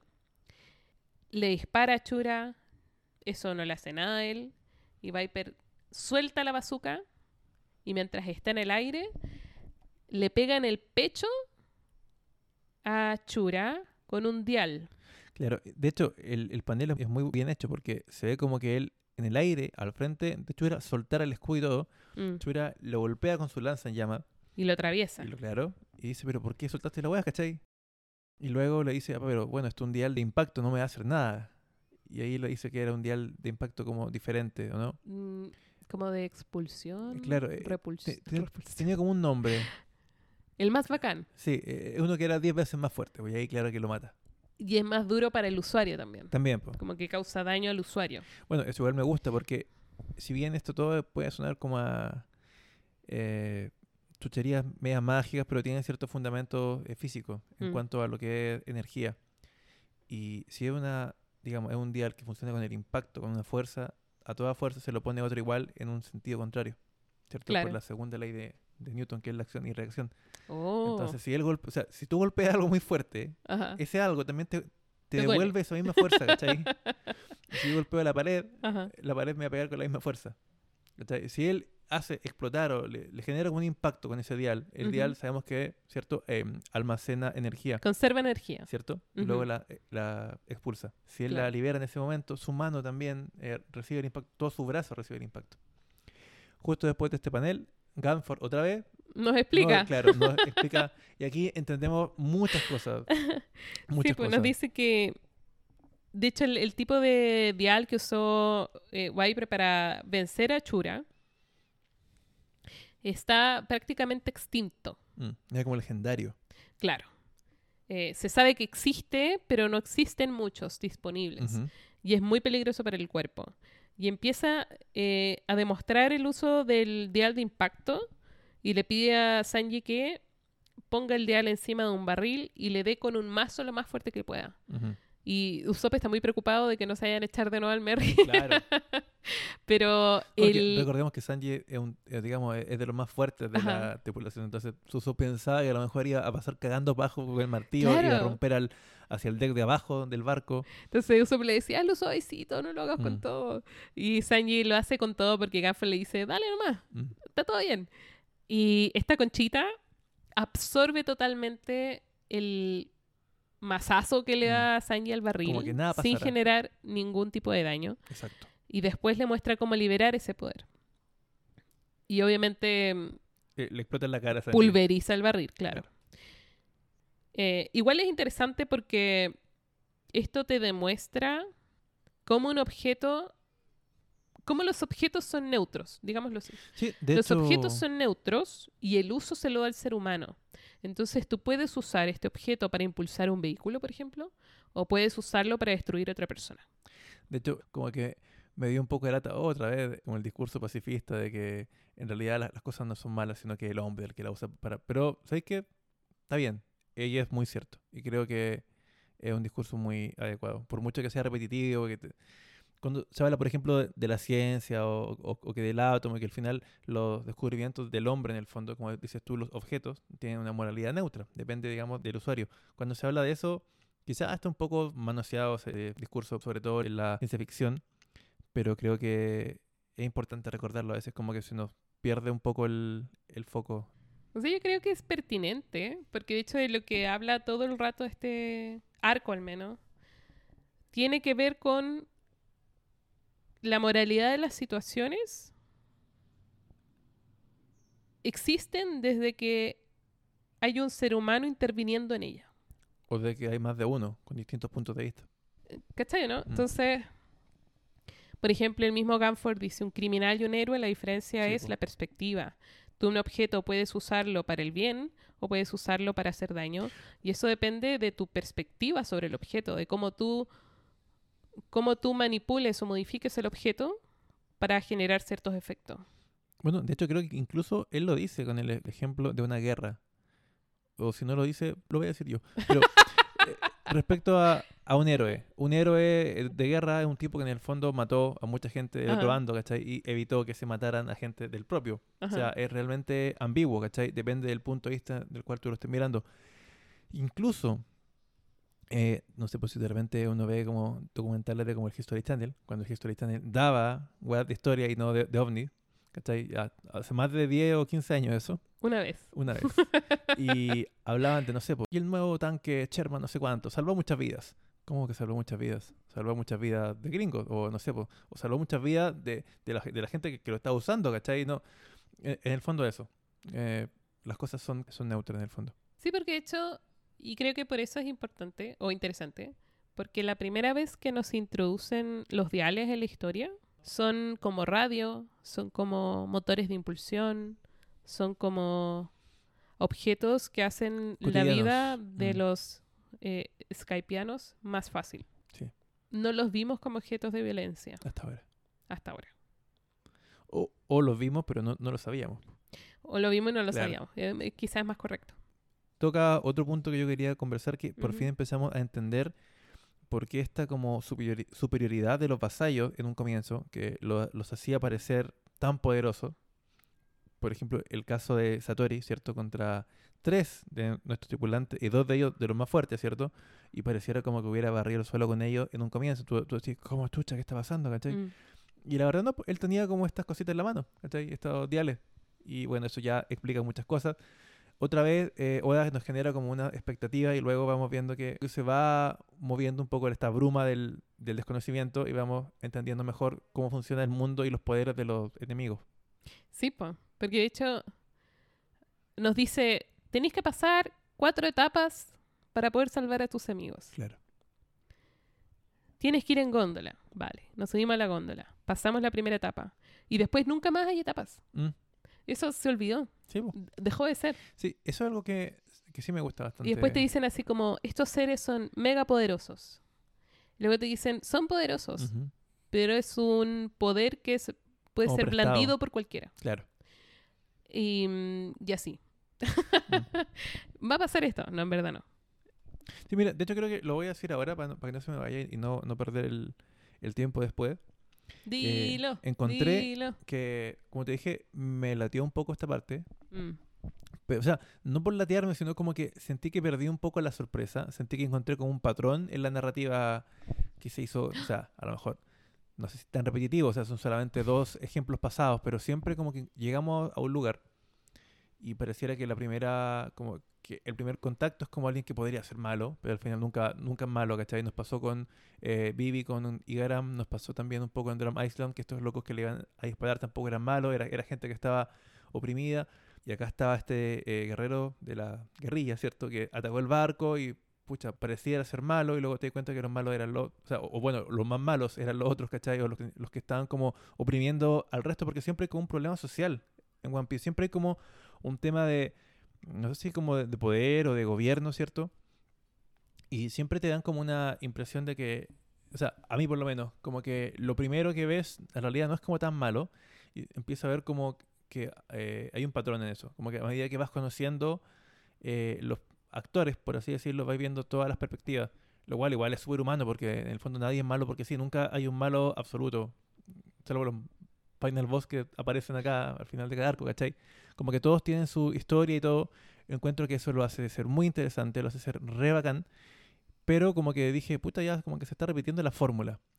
Ahora, por un lado, pienso que eso no es necesariamente malo, porque la verdad, o sea, cuando una weá funciona, una fórmula funciona, ¿por qué cambiarla, cachai? Aparte, tampoco pienso que el weón eh, vaya a descubrir la pólvora en cada arco, si son mil capítulos, deben, deben ser como fácil unos 30 arcos, no sé, cachai? Entonces, también pedirle que siempre se saque como un plot twist nuevo eh, es un poco eh, absurdo, ¿cachai? Es irreal. Por eso digo, no sé si por esto me latió o porque te introducía personajes que eran como nuevos y sentí que como que lo iban presentando de forma un poco más rápida tal vez que en los otros arcos, que es un poco más lento, se va generando, acá como que son tipos nuevos porque no sabemos nada y de repente vamos a ver más adelante que vamos a ver muchas peleas entre gallos que no conocemos y para mí es como ya que va a ser rápido, ¿cachai? Quiero ver. Pero mm, eso, eh, insisto que no, eso no lo hace necesariamente malo porque la verdad cuando una fórmula funciona, eh, ¿por qué no usarlo? O sea, si no, miren a Dragon Ball, miren a eh, Iron Maiden en la música, ¿cachai? Cuando, algo- cuando algo funciona, cuando algo es bueno, ¿cachai? No hay por qué no seguir repitiéndolo, creo yo. Igual diré que un tema en One Piece es, por ejemplo, los efectos del gobierno sobre las personas, Mm, con todo lo que eso significa. Entonces tú puedes tener un buen rey como Cobra, mm, que logra generar sociedades pacíficas, donde la gente puede como desarrollarse y soñar y qué sé yo. Y gobiernos que son malos gobiernos, donde la gente eh, vive oprimida y no tiene espacios de expresión, etcétera Como el de Guapol o el de Enero. como el de Wapol, como el de Eneru. Y otro tema, otro tema en One Piece, que lo vimos en Yaya y lo hemos visto en estos arcos, tiene que ver con esta tensión que existe siempre entre libertad y orden. Y cómo hay sistemas que son solo orden, que son oprimidos, o, o- Mm. oprimen, y cómo hay sistemas que son solo libertad y esa libertad también oprime. Como esa tensión constante y esa necesidad de equilibrio entre ambas ideas. Habíamos visto que los chandianos se habían separado en parte para no caer todos en la misma trampa y tener más opciones de pelea. Eh, después de lo de Chura. después de lo de Chura y para poder cubrir más territorio y resulta que Wiper se arranca solo, como que se le da la moto y se arranca solo para otro lado y termina encontrándose con Luffy. Ah, bueno, acá pasa algo que también es muy divertido, que nos explican luego de que se separan nuestros amigos que estaban en busca del el tesoro de El Dorado. eh, se ve como por un pequeño mapita que ellos estaban literalmente al frente de la ciudad y solo tenían que ir en línea recta y la única persona que siguió la línea recta fue Robin. Eh, Chopper, si mal no recuerdo, se va como un poco para el sur, Luffy se va un poco para el norte y Zoro hace como una especie de mosca, se da unas vueltas por el terreno y Zoro ya estaba totalmente perdido, ya... mm, Zoro no sé cómo va a llegar. Eh, Y ahora, en base a esa pérdida, es que Luffy se encuentra con, con Viper o Viper. no se sé encuentra con este gallo y conversan un poco. Porque además Wiper, c- como lo hemos visto, un personaje que anda buscando bronca con todo el mundo. Sí. Y le dice, esta es mi tierra, no sé qué, no sé qué. Y Luffy le, le dice así como, no estoy interesado en tu historia, no tengo tiempo. Sí, sí, es como, "Che, que no me interesa. Pero cuando le dice así como, esta tierra es nuestra, Luffy como que le dice, ah, lo siento mucho, como que se disculpa. Y ahí Sí, se va. sí, sí, así como, sorry por pasar por tu casa. perdón. Como que no tiene ni un interés en, en pelear por la isla. Pero Viper le dice así como, si no te interesa, entonces eh, debo derrotarte. Y se ponen a pelear. Pero antes de que termine la pelea, eh, Luffy desaparece. Mm. Cae, cae, cae, cae. Claro, porque a un sitio oscuro. tiene igual como una bazooka, no es que solamente tenga como un dial, tiene, él siempre como una bazooka al hombro, Sí. le dispara como un rayo Sí. y un, no sé qué, y como que rompe, o sea, se videa como en la mitad de un árbol, Luffy queda impactado y en base a eso, el panel yo no lo entendí muy bien, no lo supe leer muy bien, pero por lo que se me dio a entender es que algo se rompe en el suelo, producto de este impacto, y ahí Luffy cae. O- sí, Y lo vemos caer, claro. y caer, y caer. Entonces, em, de hecho, Viper trata de esperar un poco para seguir la pelea. claro, y ve que no, no- Pero no vuelve. vuelve. No vuelve. Entonces, como, ah, ya, No, filo, bueno, me voy. Se murió. Mm. Entre tanto, como decía Cristóbal, la única persona que se acordaba que no solamente que las ruinas estaban hacia el sur, sino que sabía hacia dónde estaba el sur, es Robin. La única. Em, lo cual me hace mucha gracia. Que de hecho es como el único personaje serio de toda la, la tripulación. Yo pensaba que Nami igual era como más seria, pero no, igual cae en la estupideces del resto. Robin es como la única persona que sabe lo que está haciendo, sabe para dónde tiene que ir. Así que bueno, Todos los demás están peleando ya. Mm. Como que la, la guerra entre los chandianos y mm, los guerreros del cielo o algo así se llama. claro. Y los vasallos. que son, y los vasallos, eh, los guerreros del cielo que son los soldados de Nel, y son unas personas que están vestidas de sotana, tienen cachitos y tienen orejas como de, Como de cabra. como de cabra, y hacen ba. sí. Em, eso, ¿por qué cabras? Lo hablábamos fuera de cámara. Sí, ¿por qué cabra? Para mí es algo divertido, es algo arbitrario y yo creo que la religión tiene cosas arbitrarias. Ujú. Em, entonces, ¿por qué no? Yo traté de, de buscarle como un, como un cierto sentido. Eh, igual esta, esta parte es como un pastiche de muchas referencias culturales, pero no culturales como de cultura pop, sino que de, de como de otras culturas. Si bien Arabasta era como una especie de como mix-up, match-up de puras cosas como de el desierto. Egipto y todo. Esto es como una especie de El Dorado, o sea, es como pueblos mesoamericanos con pueblos también norteamericanos Mm. originarios, pero como medio steampunk. Tenéis como gente que son como ángeles, ¿cachai? Ujú. Con cachitos en, la, en el pelo. Y tenéis estos tipos que son como cabras. Y el dios de esta weá era como un dios más occidental, pero ahora es como un dios japonés. Entonces, hay como un- hay Y como todos un- tienen alas. Sí, claro, y es como un pastiche bien raro. Y tratando de como pensar en eso, y que a lo mejor también es como una subversión de como lo que sería como un cielo, porque Mm. eh, la- como digamos la figura de como un macho cabrío con cachos grandes, como el, el Baphomet, que es como un símbolo satánico, según entiendo. Y dije, a lo mejor ahora, como estos son angelitos, los puso como cabritas normales, pues, ¿cachai? Cabrita hembra con cachitos chiquititos que hacen baja.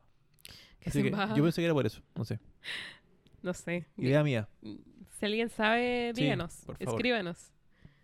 Ah, bueno, y, además en uno de los, de los SBS comentan que los nombres de los cuatro vasallos Mm, eran eh, conceptos budistas. mm, casi todo. Chura, sí. Om, eh, Satori y otra cosa más. Estaba como Ajá. explicado qué era cada uno de estos conceptos. Sí, pero no lo anoté. No, da lo mismo. estaba apurada. No, no importa. Yo me fijé. Si no lo habría anotado. Eh, pero lo leí. Entonces eso, Luffy eh, cae. Claro, entonces no están solamente los vasallos peleando con los chandianos y los sombreros de paja, sino que están también todos estos otros soldados X eh, que están también combatiendo. Y mm, Zoro, por ejemplo, que obviamente se perdió, se pone a pelear con Braham, que es uno de los chandianos, que es el chandiano que tiene gorrito de lana, Sí. que tiene un diseño súper cool, encuentro yo. Sí, de hecho, Que anda con dos pistolas. debo decir que Nicole, una de las primeras cosas que me dijo hoy día cuando me vio, me dijo, oye, mira, me mostró el panel y me dijo, no conté que es cool este diseño. Yo creo que Sí. es súper cool. Sí, no, sí, está bacán, está bacán. Porque es como un indígena, pero como con un gorro de rap y con unas pistolas que no son como las pistolas que tenían como históricamente los, los pueblos eh, americanos que ya robaban como escopetas o fusiles de como el siglo XVIII, XVII, ¿cachai?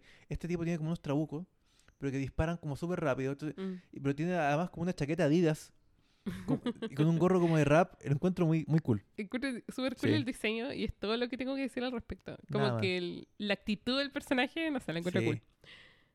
Bueno, obviamente pierde con Zoro, sí. El Sí. Zoro, Zoro le gana. Es Zoro, o sea, por favor. y sigue con su camino. No sabe hacia dónde, pero sigue caminando. Ya, mira, yo lo único que sé es que Zoro no va a perder de acá hasta mi hijo, así que cualquier weá que yo. O sea, no es que lo sepa, pero me Lo- lo en base a lo que, claro, en base a lo que se ha expuesto. Porque además Zoro dijo que no iba a perder hasta que volviera a ganarle a Mihawk. Claro, o sea, Eh, mira, Lo prometió. claro, yo no tengo pruebas, tampoco tengo dudas. No dudo de Zoro. Em, bueno, aquí hay una de las cosas que sí que hay que notar de la pelea con Zoro, es que Zoro encuentra que Braham es muy rápido. Sí. Como que los personajes en el cielo en general son muy rápidos. Lo cual igual tiene un poco de sentido en base a lo que nos contó Gam- Gamford en un comienzo. Que El por- tema de la altura. Claro, la altura. Están mucho más acostumbrados a moverse. Y en el Mary aparece en él. Sí, esto fue una sorpresa para mí. ¿No te lo esperabas? No. ¿O te sorprendió? Me sorprendió. Eh, en él que tiene también un look medio urbano. anda como con pantaloncitos sueltos. Pero tiene como estos tambores del dios del rayo japonés atrás. Sí, Em, Raiden, ¿no? ¿Cómo se llama? y tiene... ¿Raichu? No, Ah. Raiden, Raiden. No, creo que Raiden es chino. Ah, yo sí, Pero el, de- el Pokémon. No, Raichu es lo más grande que hay. Y, y tiene como las orejas gigantes, como alargadas. Mm. Y tiene cara de Eminem. Sí, tiene como ese gorro blanco que usaba Eminem. Como una bandana, no sé. Es raro, Eh, igual. bueno, pero en él aparece en el barco. Disculpa, ¿es en él o es en Eru? Pasa que Enero es como pronuncian. Ah, es que cuando dice en él, me acuerdo como la empresa de energía, sí, po, de acá, y en en él se llama así a propósito la que se también. quemó. Oh, no tiene nada que ver. No creo que lo haya hecho por eso, pero calza. Calza realmente, pues, es electricidad. Por la chucha. Mira, me voy a hacer entrar a Wikipedia, ¿no? No, no, no, no, no es por eso, sino por saber cómo se dice. Eh, Es que me llamaba la atención por lo de en él, ¿cachai? Como el edificio que se, que se quemó para el, para el estallido. Creo que es la Empresa Nacional de Energía Eléctrica o algo así. Es eh, Ente Nazionale per la Energía Eléctrica. En italiano. Sí, son italianas. La empresa es Ah. italiana. Probablemente esa guay llega a Japón. No sé la verdad. Pero, pero mira, no importa. Calza. Aunque no tenga nada que ver. Probablemente no lo tiene. Pero, bueno, me voló la cabeza. No lo había visto así. Guau. O sea, si después hay un personaje que maneja el agua y se llama Emos, maravilloso. o Aguas Andinas. ¿cachai? Ya, eso era, perdón. ya dejemos tontear, pongámonos serios. Sí, perdón, es que de verdad que me. Me volaste la cabeza. Em, sí, po. En él, y dice Eneru. Mm, ya, perfecto. Sea, da lo mismo. Es como Zoro solo. Claro. Ya. Estoy en, en la wiki. la wiki. ya, pero debe ser como un alcance de nombres, pues, ¿cachai?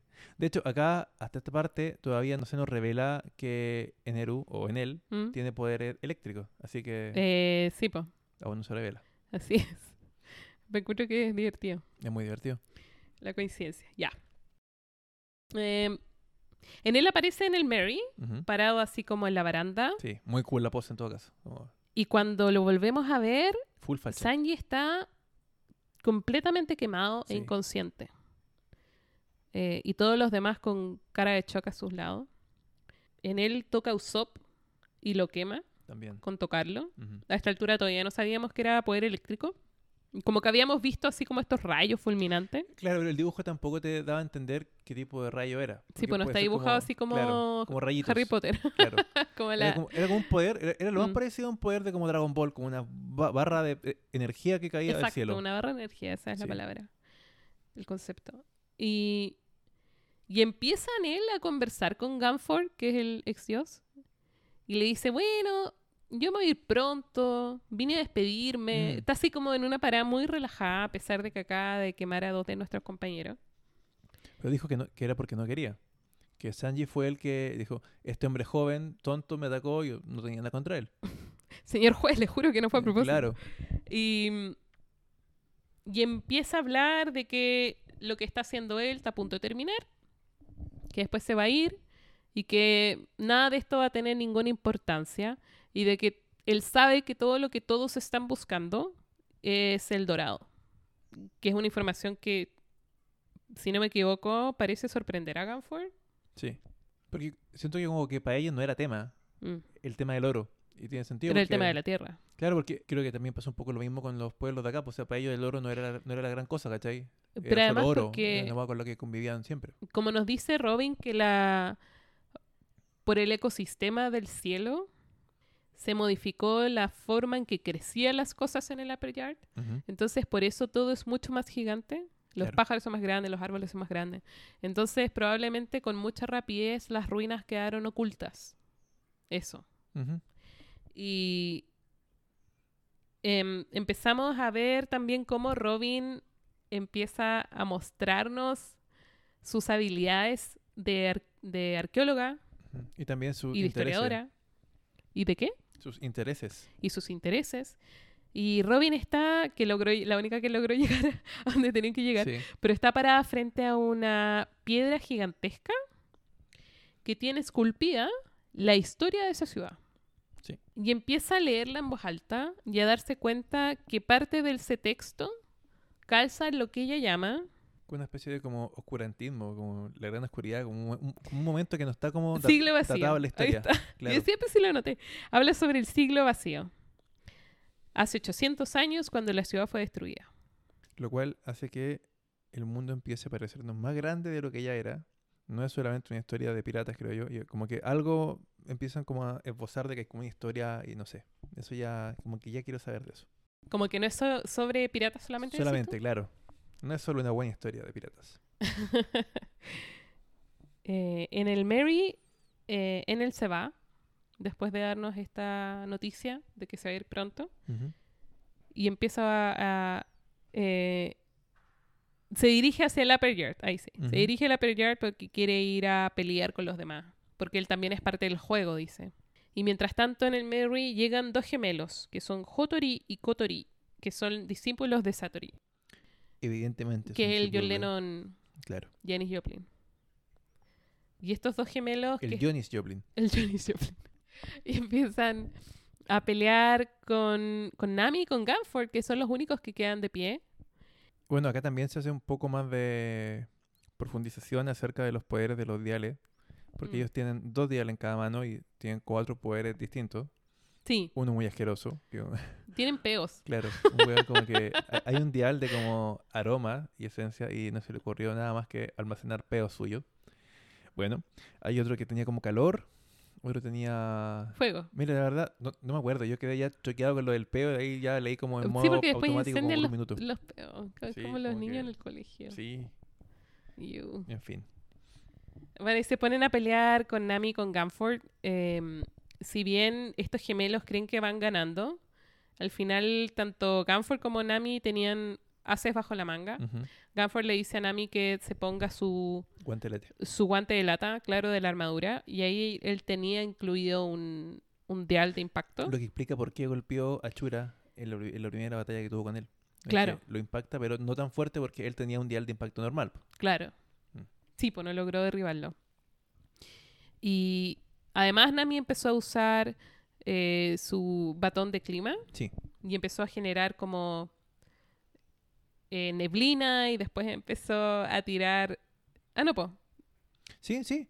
¿Sí? Eh, sí. Recuerda que eh, Ganford estaba peleando contra Kotori, creo. Kotori le... no importa. No importa. ¿Cuál? No importa igual. Los dos son iguales. Pelea contra uno de esos dos gorditos. ¿Ya? Eh, Ganford se cubre con su capa y él tira como un peo y luego hace, y luego prende ese peo y es, es como una explosión a un costado del Merry y pareciera que Ganford salió volando por la borda. Mm. El tipo se asoma a ver y Ganford dice bajaste la guardia y estaba colgado. Ah, se sí, levanta sí, y le pega con su lanza Sí. y lo vence. El, este gallo pierde. El Mm, otro mm. queda y estaba muy enojado. Y aquí es cuando venía de vuelta el batón climático de, de Nami como un boomerang y le pega en la espalda con el ciclón batón, creo. O ciclón, o, no, tempo ciclón. Y lo bota. Y aquí es cuando Canford le dice rápidamente, toma el, el guantelete, ¿cierto? Y ve por él. Y este gallo, claro, tenía como eh, el poder de como el calor, creo.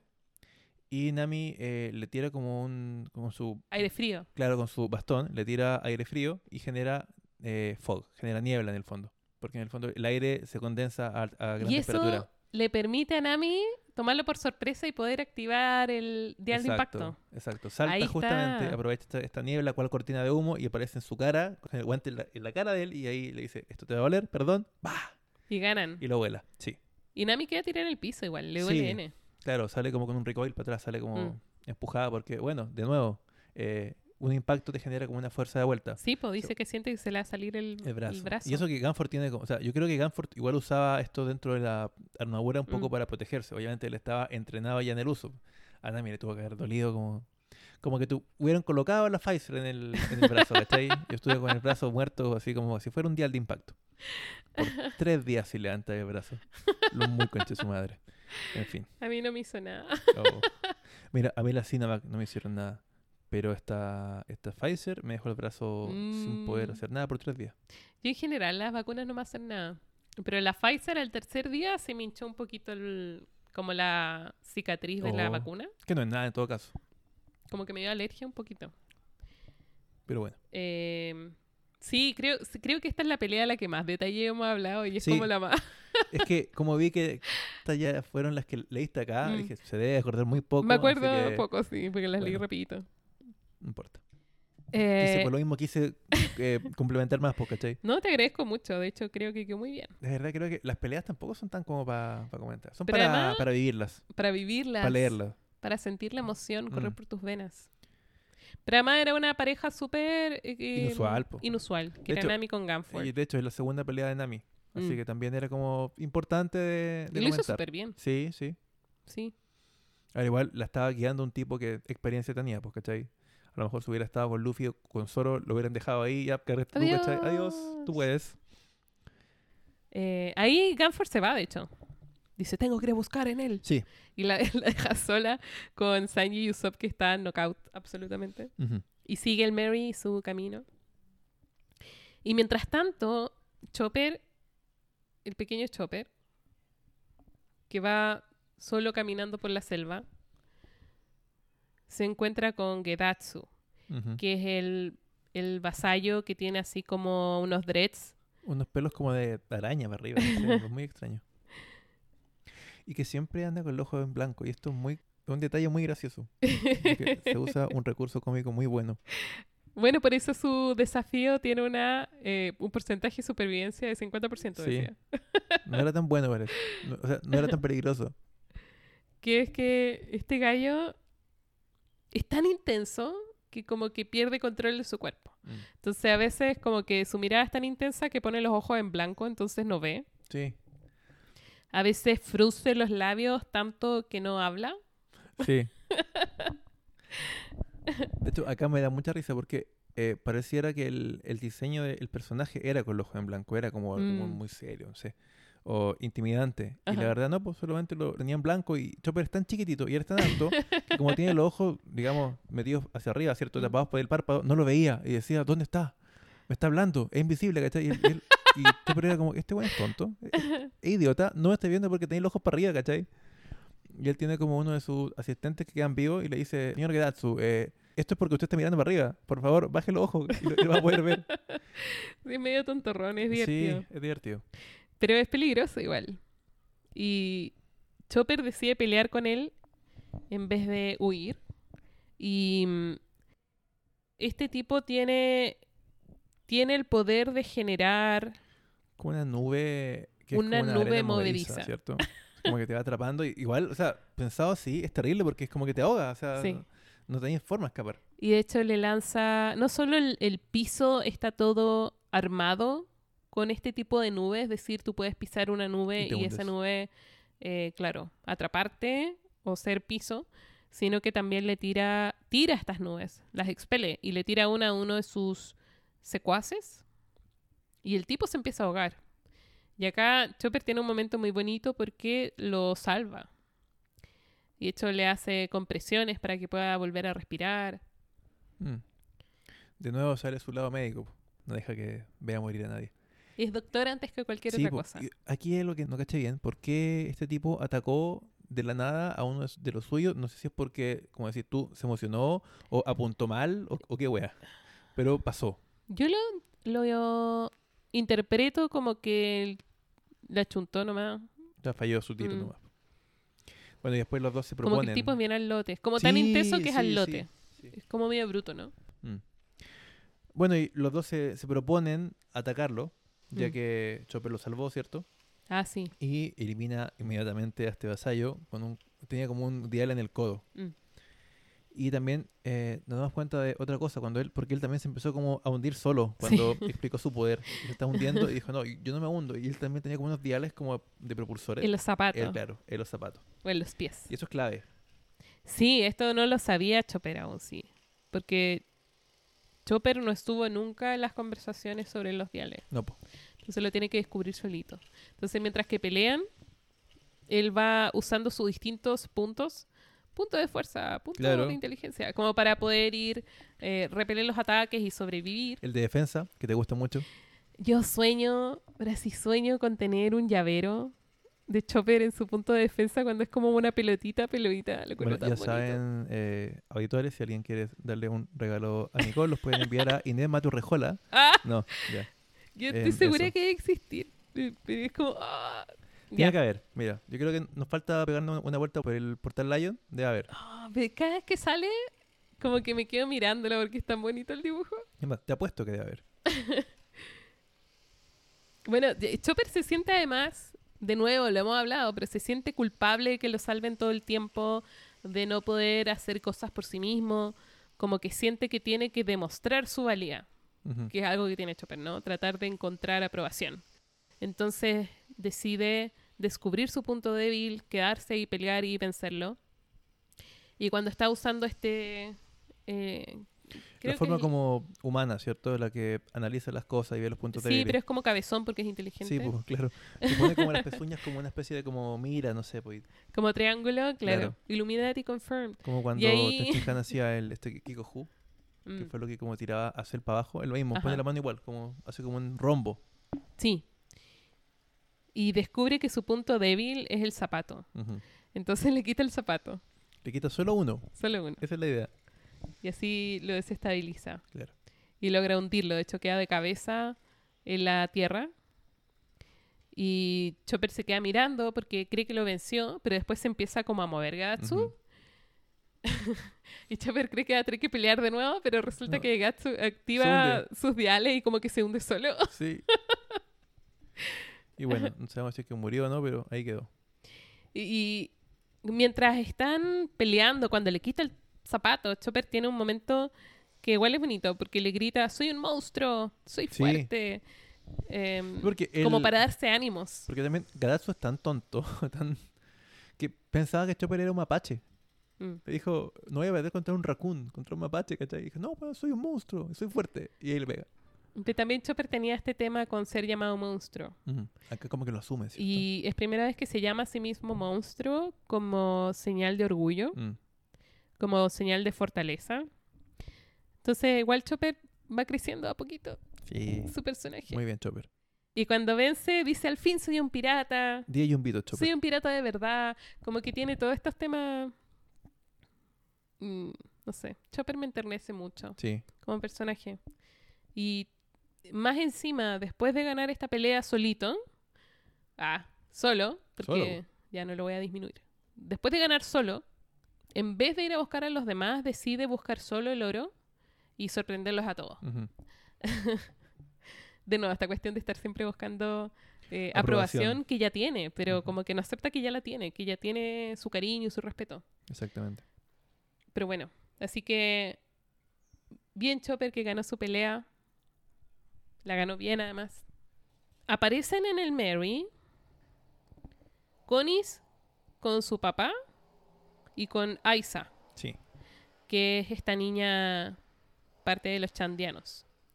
Nos cuentan que aparecieron porque eh, Conis y su papá se fueron de la casa de Ganford para tratar de ayudar, comillas, y mientras iban dirigiéndose hacia el Upper Yard se encontraron, se encontraron con, con Aiza, que estaba en un vehículo que estaba averiado y estaba así como en la, en la deriva, estaba varada en medio del mar.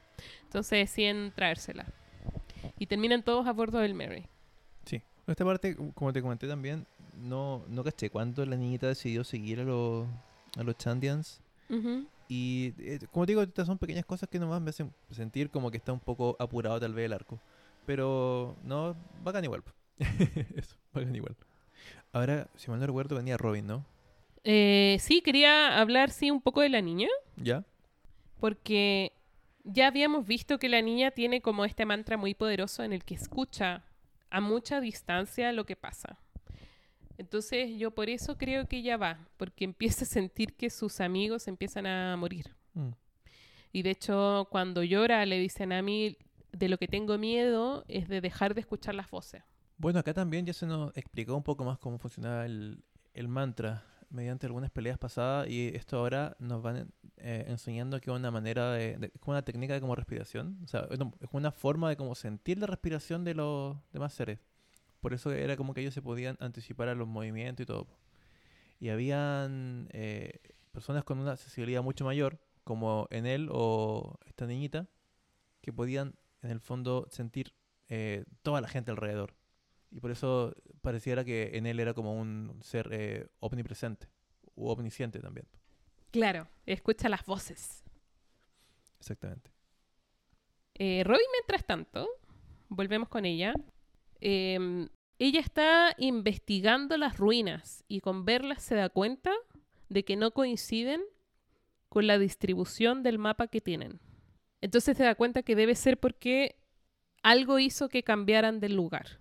Antes de poder hacer nada, aparece Yama, que es uno de los guardianes, eh, Sí. uno de los soldados de Nel, uno de los líderes de los soldados además, se pone a pelear con ella y ella le dice, ella está muy molesta porque este gallo no tiene ningún respeto por las ruinas, ni por echarse las ruinas, y ella le dice, los que no respeten la historia están condenados a repetirla. Eso, es la primera pelea que tenemos de Robin con los sombreros de paja. Sí. Entonces la primera vez que la vemos en acción sola además. Robin está muy preocupada con proteger las ruinas y empieza a alejar a Yama de las ruinas para poder pelear con más comodidad. De hecho, como te decía, acá vemos como parte de su personalidad también, porque se nos había contado qué es lo que le gusta, cuáles son como sus intereses, pero no que tan fervientemente lo defiende, como, o sea, con qué grado de como pasión. Y ella recibió mucho daño, muchos golpes esquivando a este tipo, con tal de sacarlo del área de la ruina. Y se enoja un montón cuando ve que él no respeta estas esta ruina, esta cosa, el pasado en general. Y bueno, cuando ya lo logra llevar de ahí, ya de una pelea que pareciera que estaba perdida, cambia de, de 0 a 100 y ella lo da vuelta totalmente. Y bueno, destroza al tipo este. Cuando se pone en acción, igual es, es bacán porque nosotros sabemos que el poder de Robin es poder generar o recrear partes de su cuerpo en otras superficies, pero es entretenido verla usarlo. Entonces, por ejemplo, eh, con muchas manos crea una especie de eh, liana para poder esquivar un ataque, por ejemplo, o al final lo que hace es, este tipo tiene el poder de aplastar a otros, Porque tiene como un cinturón de diales en el y tiene un cinturón de diales. Entonces Robin ve eso y con sus manitos como que les quita todos los diales y hace que se golpee a sí mismo contra Claro, un Se árbol. lo da vuelta en el fondo. Em, entonces como que siendo usuaria de frutas del diablo igual no es una peleadora de cuerpo a cuerpo, sino que es una peleadora de distancia, por decirlo así. Pero yo quiero decir que su poder requiere de mucho ingenio para Mm. ser usado. Pero hace una weá increíble. O sea, después cuando ya lo vence, genera como una especie de como camino de como puras manos que lo van como levantando así como si estuviera como en un concierto. y Sí, lo y lo está haciendo crowdsurfing. Claro, como una banda transportadora, ¿cierto? Crowdsurfing. Y, lo tira, y lo tira como por un barranco. Sí. Es muy buena. Y mientras lo tira por un barranco, le quiebra el cuello. Sí. Se no, sí, echó. eh, no, sí. eh, Ella es asesina. Ella lo mata, mató. Lo mató. Eh, no hay nada que No, sí, hacer cuando, cuando lo miró con la cara de furia de que, que él está haciendo esta ruina, yo dije, "Este lo saca de acá, se lo va a pitear. Mm. Pero eso, como dices tú, no un poder como de, de guerrero cuerpo a cuerpo, pero requiere de mucho ingenio para ser usado y lo encuentro genial. Sí, po. Y otra cosa, eh, cuando ella trata de como moverlo, da a Ajá. entender que también la fuerza de esos brazos depende de la fuerza de ella. Porque Mm. ella dice que como que le dolían los brazos porque el tipo era muy pesado, era un gallo enorme. Entonces también ahí, de nuevo, es un poder muy eh, complejo de usar, pero también tiene sus contras. O sea, Es físico. claro, depende de igual de la, de la fuerza que tenga ella. Mm. Así que también eh, es muy interesante que se plantee que no es solamente todo maravilloso, sino que también tiene que requerir cierto entrenamiento por parte de ella. Es bacán, Robin. Sí, es bacán. Bueno, Su- Robin Su humor eh, me gusta. descubre, como te decía, que la- no coinciden los mapas, no coinciden, por lo tanto algo pasó acá. Ujú. Y recorre hasta que encuentra un sitio y se pone a escarbar. Sí. Y usa también sus poderes para escarbar. Sí, para bajar como una exploradora. para llevar así como los restos de nube que va sacando. Y descubre un como un subnivel en las ruinas que fueron cubiertos por nube y sin embargo abajo hay como una especie de cueva y ahí es donde están las verdaderas ruinas de la ciudad. Mientras tanto, Chopper empieza a subir una estructura que ya habíamos visto en la distancia en un par de paneles, que es un- como un brote gigantesco de poroto, como de mm, Este cuento. como el de cuento. Jack y las habichuelas mágicas. esa cuestión. Y arriba de ese brote hay otro nivel de nube donde está.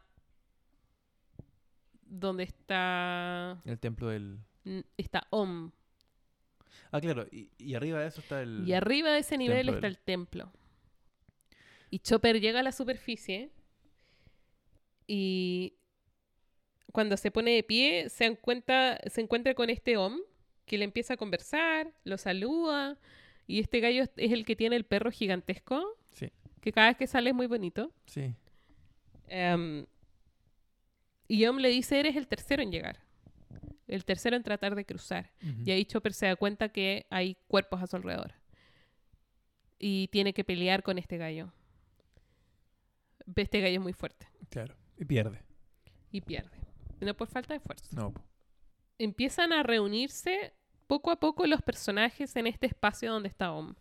Llega Zoro, por ejemplo, que había salido volando porque uno de los pájaros del sur eh, quería robarle la mochila y él había agarrado la lo llevó mochila. porque recordemos que Zoro estaba perdidísimo. O sea, Zoro no tenía ni una chance de llegar acá bien.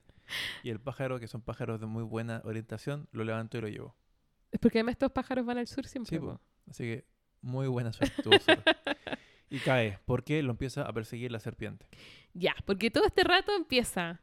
Eh, Zoro, eh, su historia con el pájaro es que el pájaro lo pilla cuando Zoro está comiendo su lonchera de comida. Claro. El pájaro cree que hay más comida en la lonchera y trata de pelarse la mochila.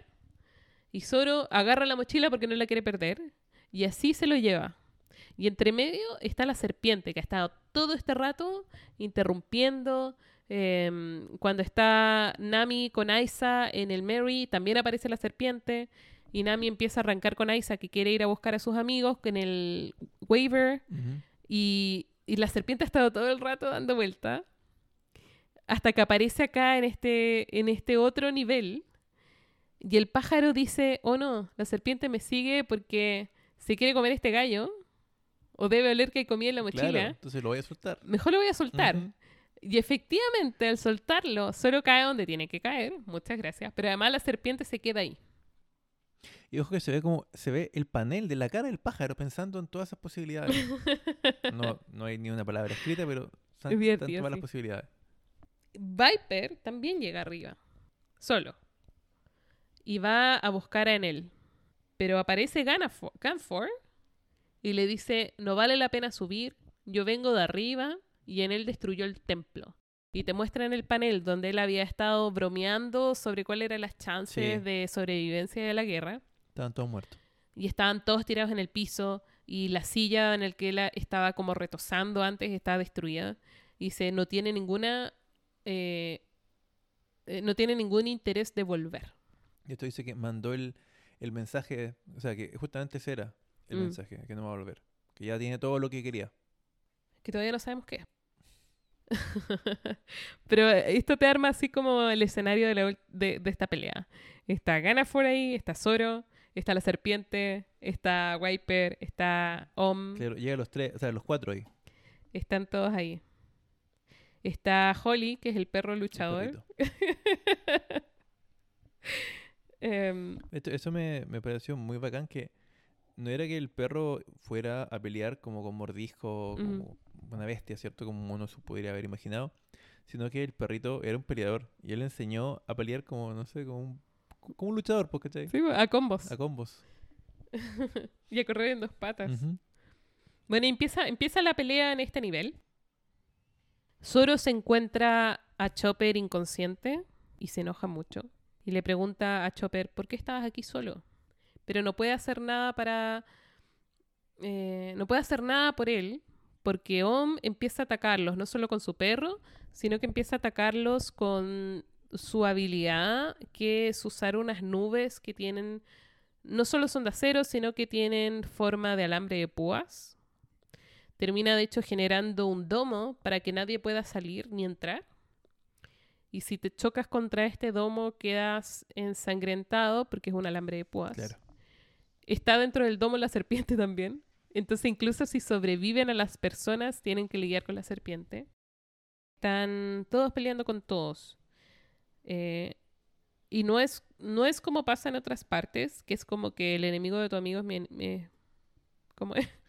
El enemigo de mi... El enemigo de mi enemigo es mi mi amigo, o algo claro, así. Sí. No, acá no, acá todos con todo. Entonces Wiper trata de pegarle a Zoro, eh, Zoro trata de echarse la serpiente, pero no puede porque Om le tira cables y están todos peleando con todos. Cuando la serpiente que fue golpeada em, se come a Ganfor, a Nami, a Aiza y al pájaro, porque Nami también llegó arriba en el Wafer Claro. De hecho, y no alcanzó a hacer nada y se la en comieron. paralelo nos va mostrando que Luffy está en una cueva, que es donde había caído. Y llegó como al final de esta cueva y empezó como a pegarle a la cueva para tratar de salir. Y veíamos que la cueva como que más se movía. Mm. Y finalmente entendíamos que Luffy estaba dentro de, de la serpiente gigante. Tú todo el rato dentro de de la hecho, serpiente. eso explicaba por qué cuando él le pegaba estaba tranquila y de repente como que se exaltaba y los ojos de la serpiente como que se veían lágrimas. Era como que todos decían, oh, la, no sé, pues la serpiente se ha vuelto loca o está atacándonos. Y no, estaba como sufriendo la pobre. Eso. Bueno, muy divertido porque además ya ya estando dentro, Nami le tiene que explicar a Luffy que está dentro de la serpiente y se demora caleta en cachar que él también está dentro de la serpiente. Sí, porque él les dice, así que se los tragó una serpiente. Qué cuático tuvo que haber sido. Como weón, Titanza también, ¿cachai? Y de hecho, su Como ropa que nunca, no estaba- es difer- nunca no es divertido.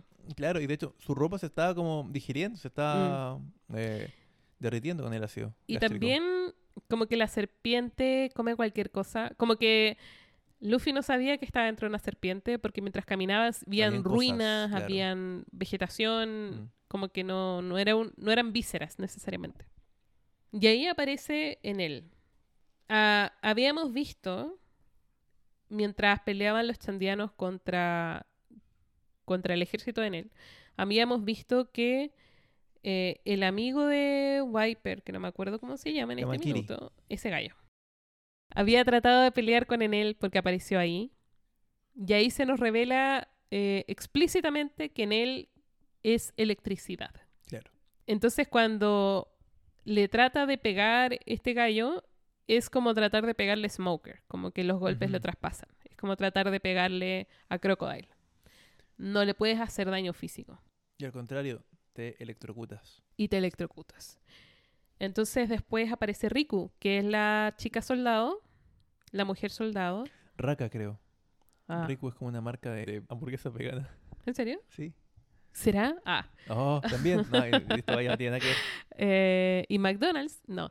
Eh, bueno, aparece la mujer soldado y este gallo le dice así como no podemos ganarle, es invisible, eh, no vale la pena, como que le quiebra el espíritu igual, porque es un poder tan avasallador que no ven forma de vencerlo. Claro.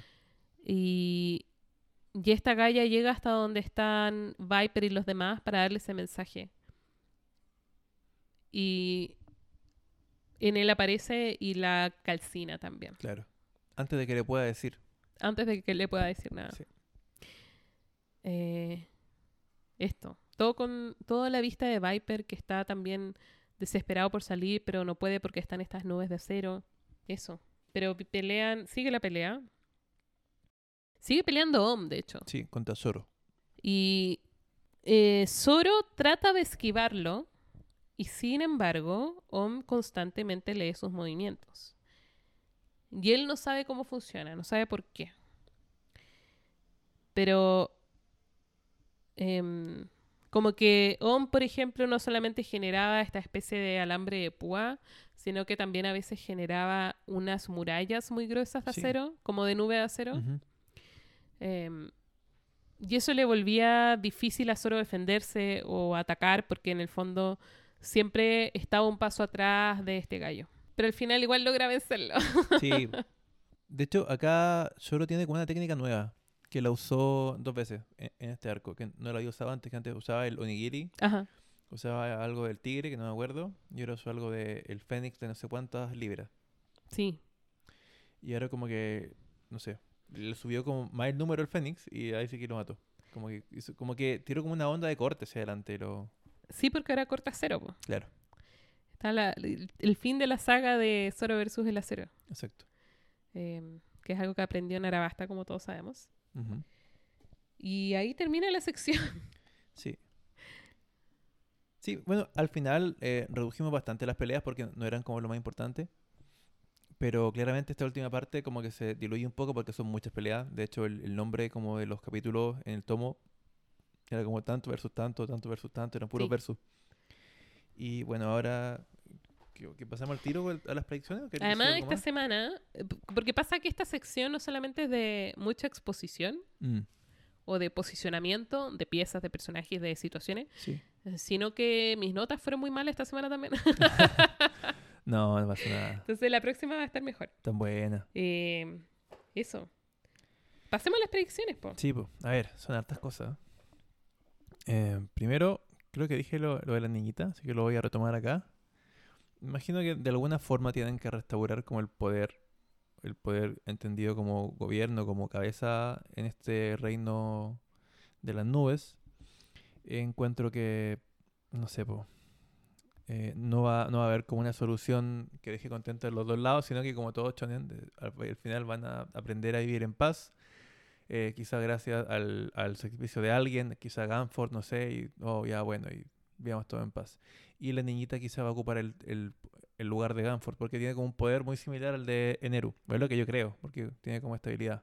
O quizá no, no sé. Solamente por eso como que pienso que puede ser así. También pienso que, ¿qué pasaría si es que esto baja? De alguna forma vuelve a bajar a la Tierra. Si la tierra baja, Claro, si esta, esta parte que estaba faltándole a Yaya vuelve a bajar y cae en Yaya y todos se dan cuenta que... la- la- porque también hay que cerrar de alguna forma, creo, el arco de, de Cricket, ¿cierto? Y que Nolan no era un, un mentiroso. mm. Creo que va a haber una reparación histórica respecto a eso.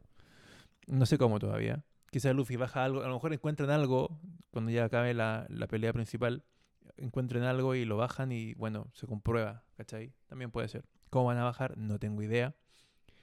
Eh, tal vez con un dial, no sé, alguna tecnología que les permita que el, el Merry pueda soportar una caída de 10.000 metros. Ya, porque Ya. recordemos que el nivel final son 10.000 y el, y el- primer mar era como a 7.000. Y mm, eso. Lo otro, la otra profecía, ah, profecía, ya, qué cuático. la otra predicción era que yo creo que no por nada Luffy eh, ha estado como muy lejos de la acción, en el sentido de que va a llegar y siento que no va a ser, porque ahora igual el poder que tiene Eneru o en él es avasallador realmente, si tú te pones a pensarlo no hay una manera de, de contrarrestarlo, pero siento que para Luffy va a ser muy sencillo. ¿Por qué? Por un tema eh, físico. O sea, Oda igual, por lo que se ha, se ha visto, tiene bases bastante realistas. O sea, hay poderes fantásticos, pero las cosas no funcionan con magia. Hay una lógica detrás de, la- de las cosas. Hay poderes que contrarrestan a otros. Mm. Y casualmente Luffy es de goma. Ajá. Más que goma es de caucho. Porque la traducción en inglés dice ru- rubber, ¿cierto? Y bueno, el caucho es un aislante de la electricidad. Por lo tanto, siento que va a pasar algo que, puta, en él va a estar muy confiado. Y ahí muere tú ahora que llegaste al final. Ujú. Y no va a pasar nada. Le va a tirar la weá y va, va a cachar, pero ¿qué le pasa? ¿No? Que bueno, soy de goma, ¿cachai? No, no puedes conmigo. Ahora, ¿cómo va a poder él con, con él? Con él tampoco, no sé. Eh, ¿Y por qué creo que Luffy va a ser como el, el incordio que va a tener? Bueno, más allá de que no es protagonista y obviamente se espera que él lo venza. Ya. Obviando eso, el tipo hizo una predicción de que van a quedar tantas personas. Mm. Y las personas que están ahí, si tú los cuentas, más los dos animales son los que se ven por fuera peleando en esta ciudad. No los que hay dentro de la serpiente. Y eso incluye a Luffy. O sea, ya tienes a Om, tienes a Zoro, tienes a Wyver, ¿cierto? A Viper o Wyver. No, sé- si era Wyver o no. No. con. Viper es con P, ¿cierto? Viper o Viper, da lo mismo. te- tenemos a este compadre, ¿cierto? Tenemos a Ganford y tenemos a Eneru, más los dos animales. ¿cierto?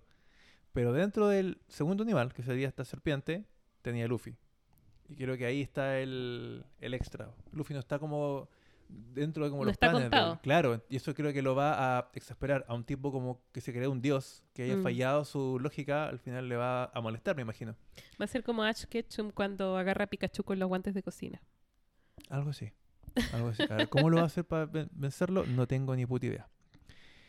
Eh, no sé qué más. Eh, bueno, me imagino que. El, porque no está clara la historia de Eneru, ¿cierto? Pero creo ¿Ya? que más adelante vamos a ver que, al igual que Arlong, eh, que era como un. dentro de los piratas del East Blue, ¿cierto? Mm, Era poderoso, pero él venía de una banda de piratas que era más poderoso. Entonces se me hace que en él viene de, viene de algún lugar, de otro reino, de la nube, en el cual es el pez más chico. ¿Ya? Debe haber como, bueno, también quizás no es una predicción muy arriesgada, o sea, debe haber probablemente más piratas o más entes poderosos en estas nubes. Y para que este buen haya arrancado, tiene que ser como las pencas de ellos, quiere a lo mejor recuperar poder a través del oro, porque también acá cuando él hablaba con Kamakiri, él le cuenta que sí le interesaba el oro. Entonces a lo mejor quiere algo que recomprar, no sé, bueno, para algo del oro, ¿cierto? Y a lo mejor quiere volver a su isla en las nubes o no sé. Siento que puede ser por ahí. Em, ¿Qué más? Bueno, creo que van a encontrar lo que están buscando y eso va... Ya lo dije, lo del... de como restaurar la fama o la, el- la honra, digamos, de la familia eh, Noland. Mm. Mm, y eso. No volando. Eso. Bacán. Yo quería leerte un comentario, porque tuvimos un comentario en YouTube. Oh, Porque eh, no sé si te acordabas que cuando vimos Reverse Mountain, ¿ya? no sabíamos por qué se llama así. Sí. Entonces Pablo Cifuentes nos dice, yo creo que se llama Reverse Mountain porque en vez de correr el agua hacia abajo, corre hacia arriba, en reversa. Al Mm. menos así lo interpreté yo. Puede ser como un splash. Como un Eh, juego de- y tiene de que leer natación. sentido. Sí, tiene sentido. En el fondo es como un reverse river Mm, in a mountain. Está bien, Está bien. está bien. Y lo otro dice, eh, nunca había relacionado al zorro con Zoro, a pesar que al escribirlo suena aún más obvio. Bueno, es, que, es que de verdad que suena obvio y tiene como una bandana. Y dice, entrete ir revisando tan de a poco y del principio del manga. Ojalá sigan. Seguiremos. Eh, Seguiremos, Pablo. Cifuentes. Muchas gracias. Estoy muy, muy emocionada. Y ahora con lo- cu- cuando dije esto de Johnny's Joplin, le quiero mandar un saludo a mi amigo Johnny, que también nos escucha, y que probablemente cuando él escuche este capítulo ya va a estar de vuelta en Alemania. Muchas gracias. Nos escuchan desde el extranjero. Eh, y bueno, Y tengo otro a comentario. ver, dale. Uh, más, ya. Genial. Sí, es que no estamos acostumbrados a que nos No, dejen comentarios, entonces estamos muy felices. Gamo GS dice, cuando termine One Piece, el arco de Lockdown será considerado más fundamental de la primera saga. Tarananananana, tirando sus propias predicciones. Ah. Chuta. ¿Qué tienes que decir ante eso? Yo creo que sí. Es que, mira, yo no sé cuál es el, el estado de- del manga ni del anime, ¿Mm? pero no sé, me, me, me intriga esa agua de D. No sé si ya se habrá resuelto, no sé si se habrá explicado, pero me intriga más que con el One Piece. Ya. Porque estaría planteando como una relación, no sé si como de linaje o como de, de herencia, de- o como de... No, no sé si como de elegido, porque hay más de un D ¿Ya? ahora, ¿cierto? Sí. Pero igual es como, no sé, ¿qué mierda son los D, cachai? Es un lugar, es una boy band. una boy band. De hecho, el, si fijáis, Ace está persiguiendo a este eh, Barba Negra, que también es Mm. un D. O sea, ¿qué relación tenían, cachai? Y son los Como dos D. que- Sí, pues, quiero saber, Mm. pero no voy a saber todavía. Sí, pues no sabemos qué ha pasado. No tengo idea. No nos han contado dónde estamos en el cielo. Bueno. Pero bueno. eso, Oye, no tengo más que decir yo. ya, pues buenas predicciones. Algunas se van a resolver fácil, porque son del final de, esta, de este Ah, ya, claro. Y otras no tanto. Otras tendremos que seguir esperando otro capítulo. Pero eh, la próxima semana vamos a terminar el arco del cielo. ¿Ya? Se acaba. Se acaba. Vamos a leer del 272 Al 300. al 302. Bien. 302. Del 272 al 302. Perfecto, amigos. Ya lo escucharon. Nos vemos en otra ocasión. Y, déjenos un mensajito Sí, también. Déjenos un en mensaje. YouTube o al correo. Donde sea. Hice un, hice un Twitter, pero no lo usamos. No. al Instagram. Ahí sí. ¿Verdad? Sí, al Instagram. Y todo es de Manga Podcast. Todo es de Manga Podcast. Muy fácil de buscar. Ya, pues, amigos, muchas gracias. Eh, Nos vemos la próxima semana.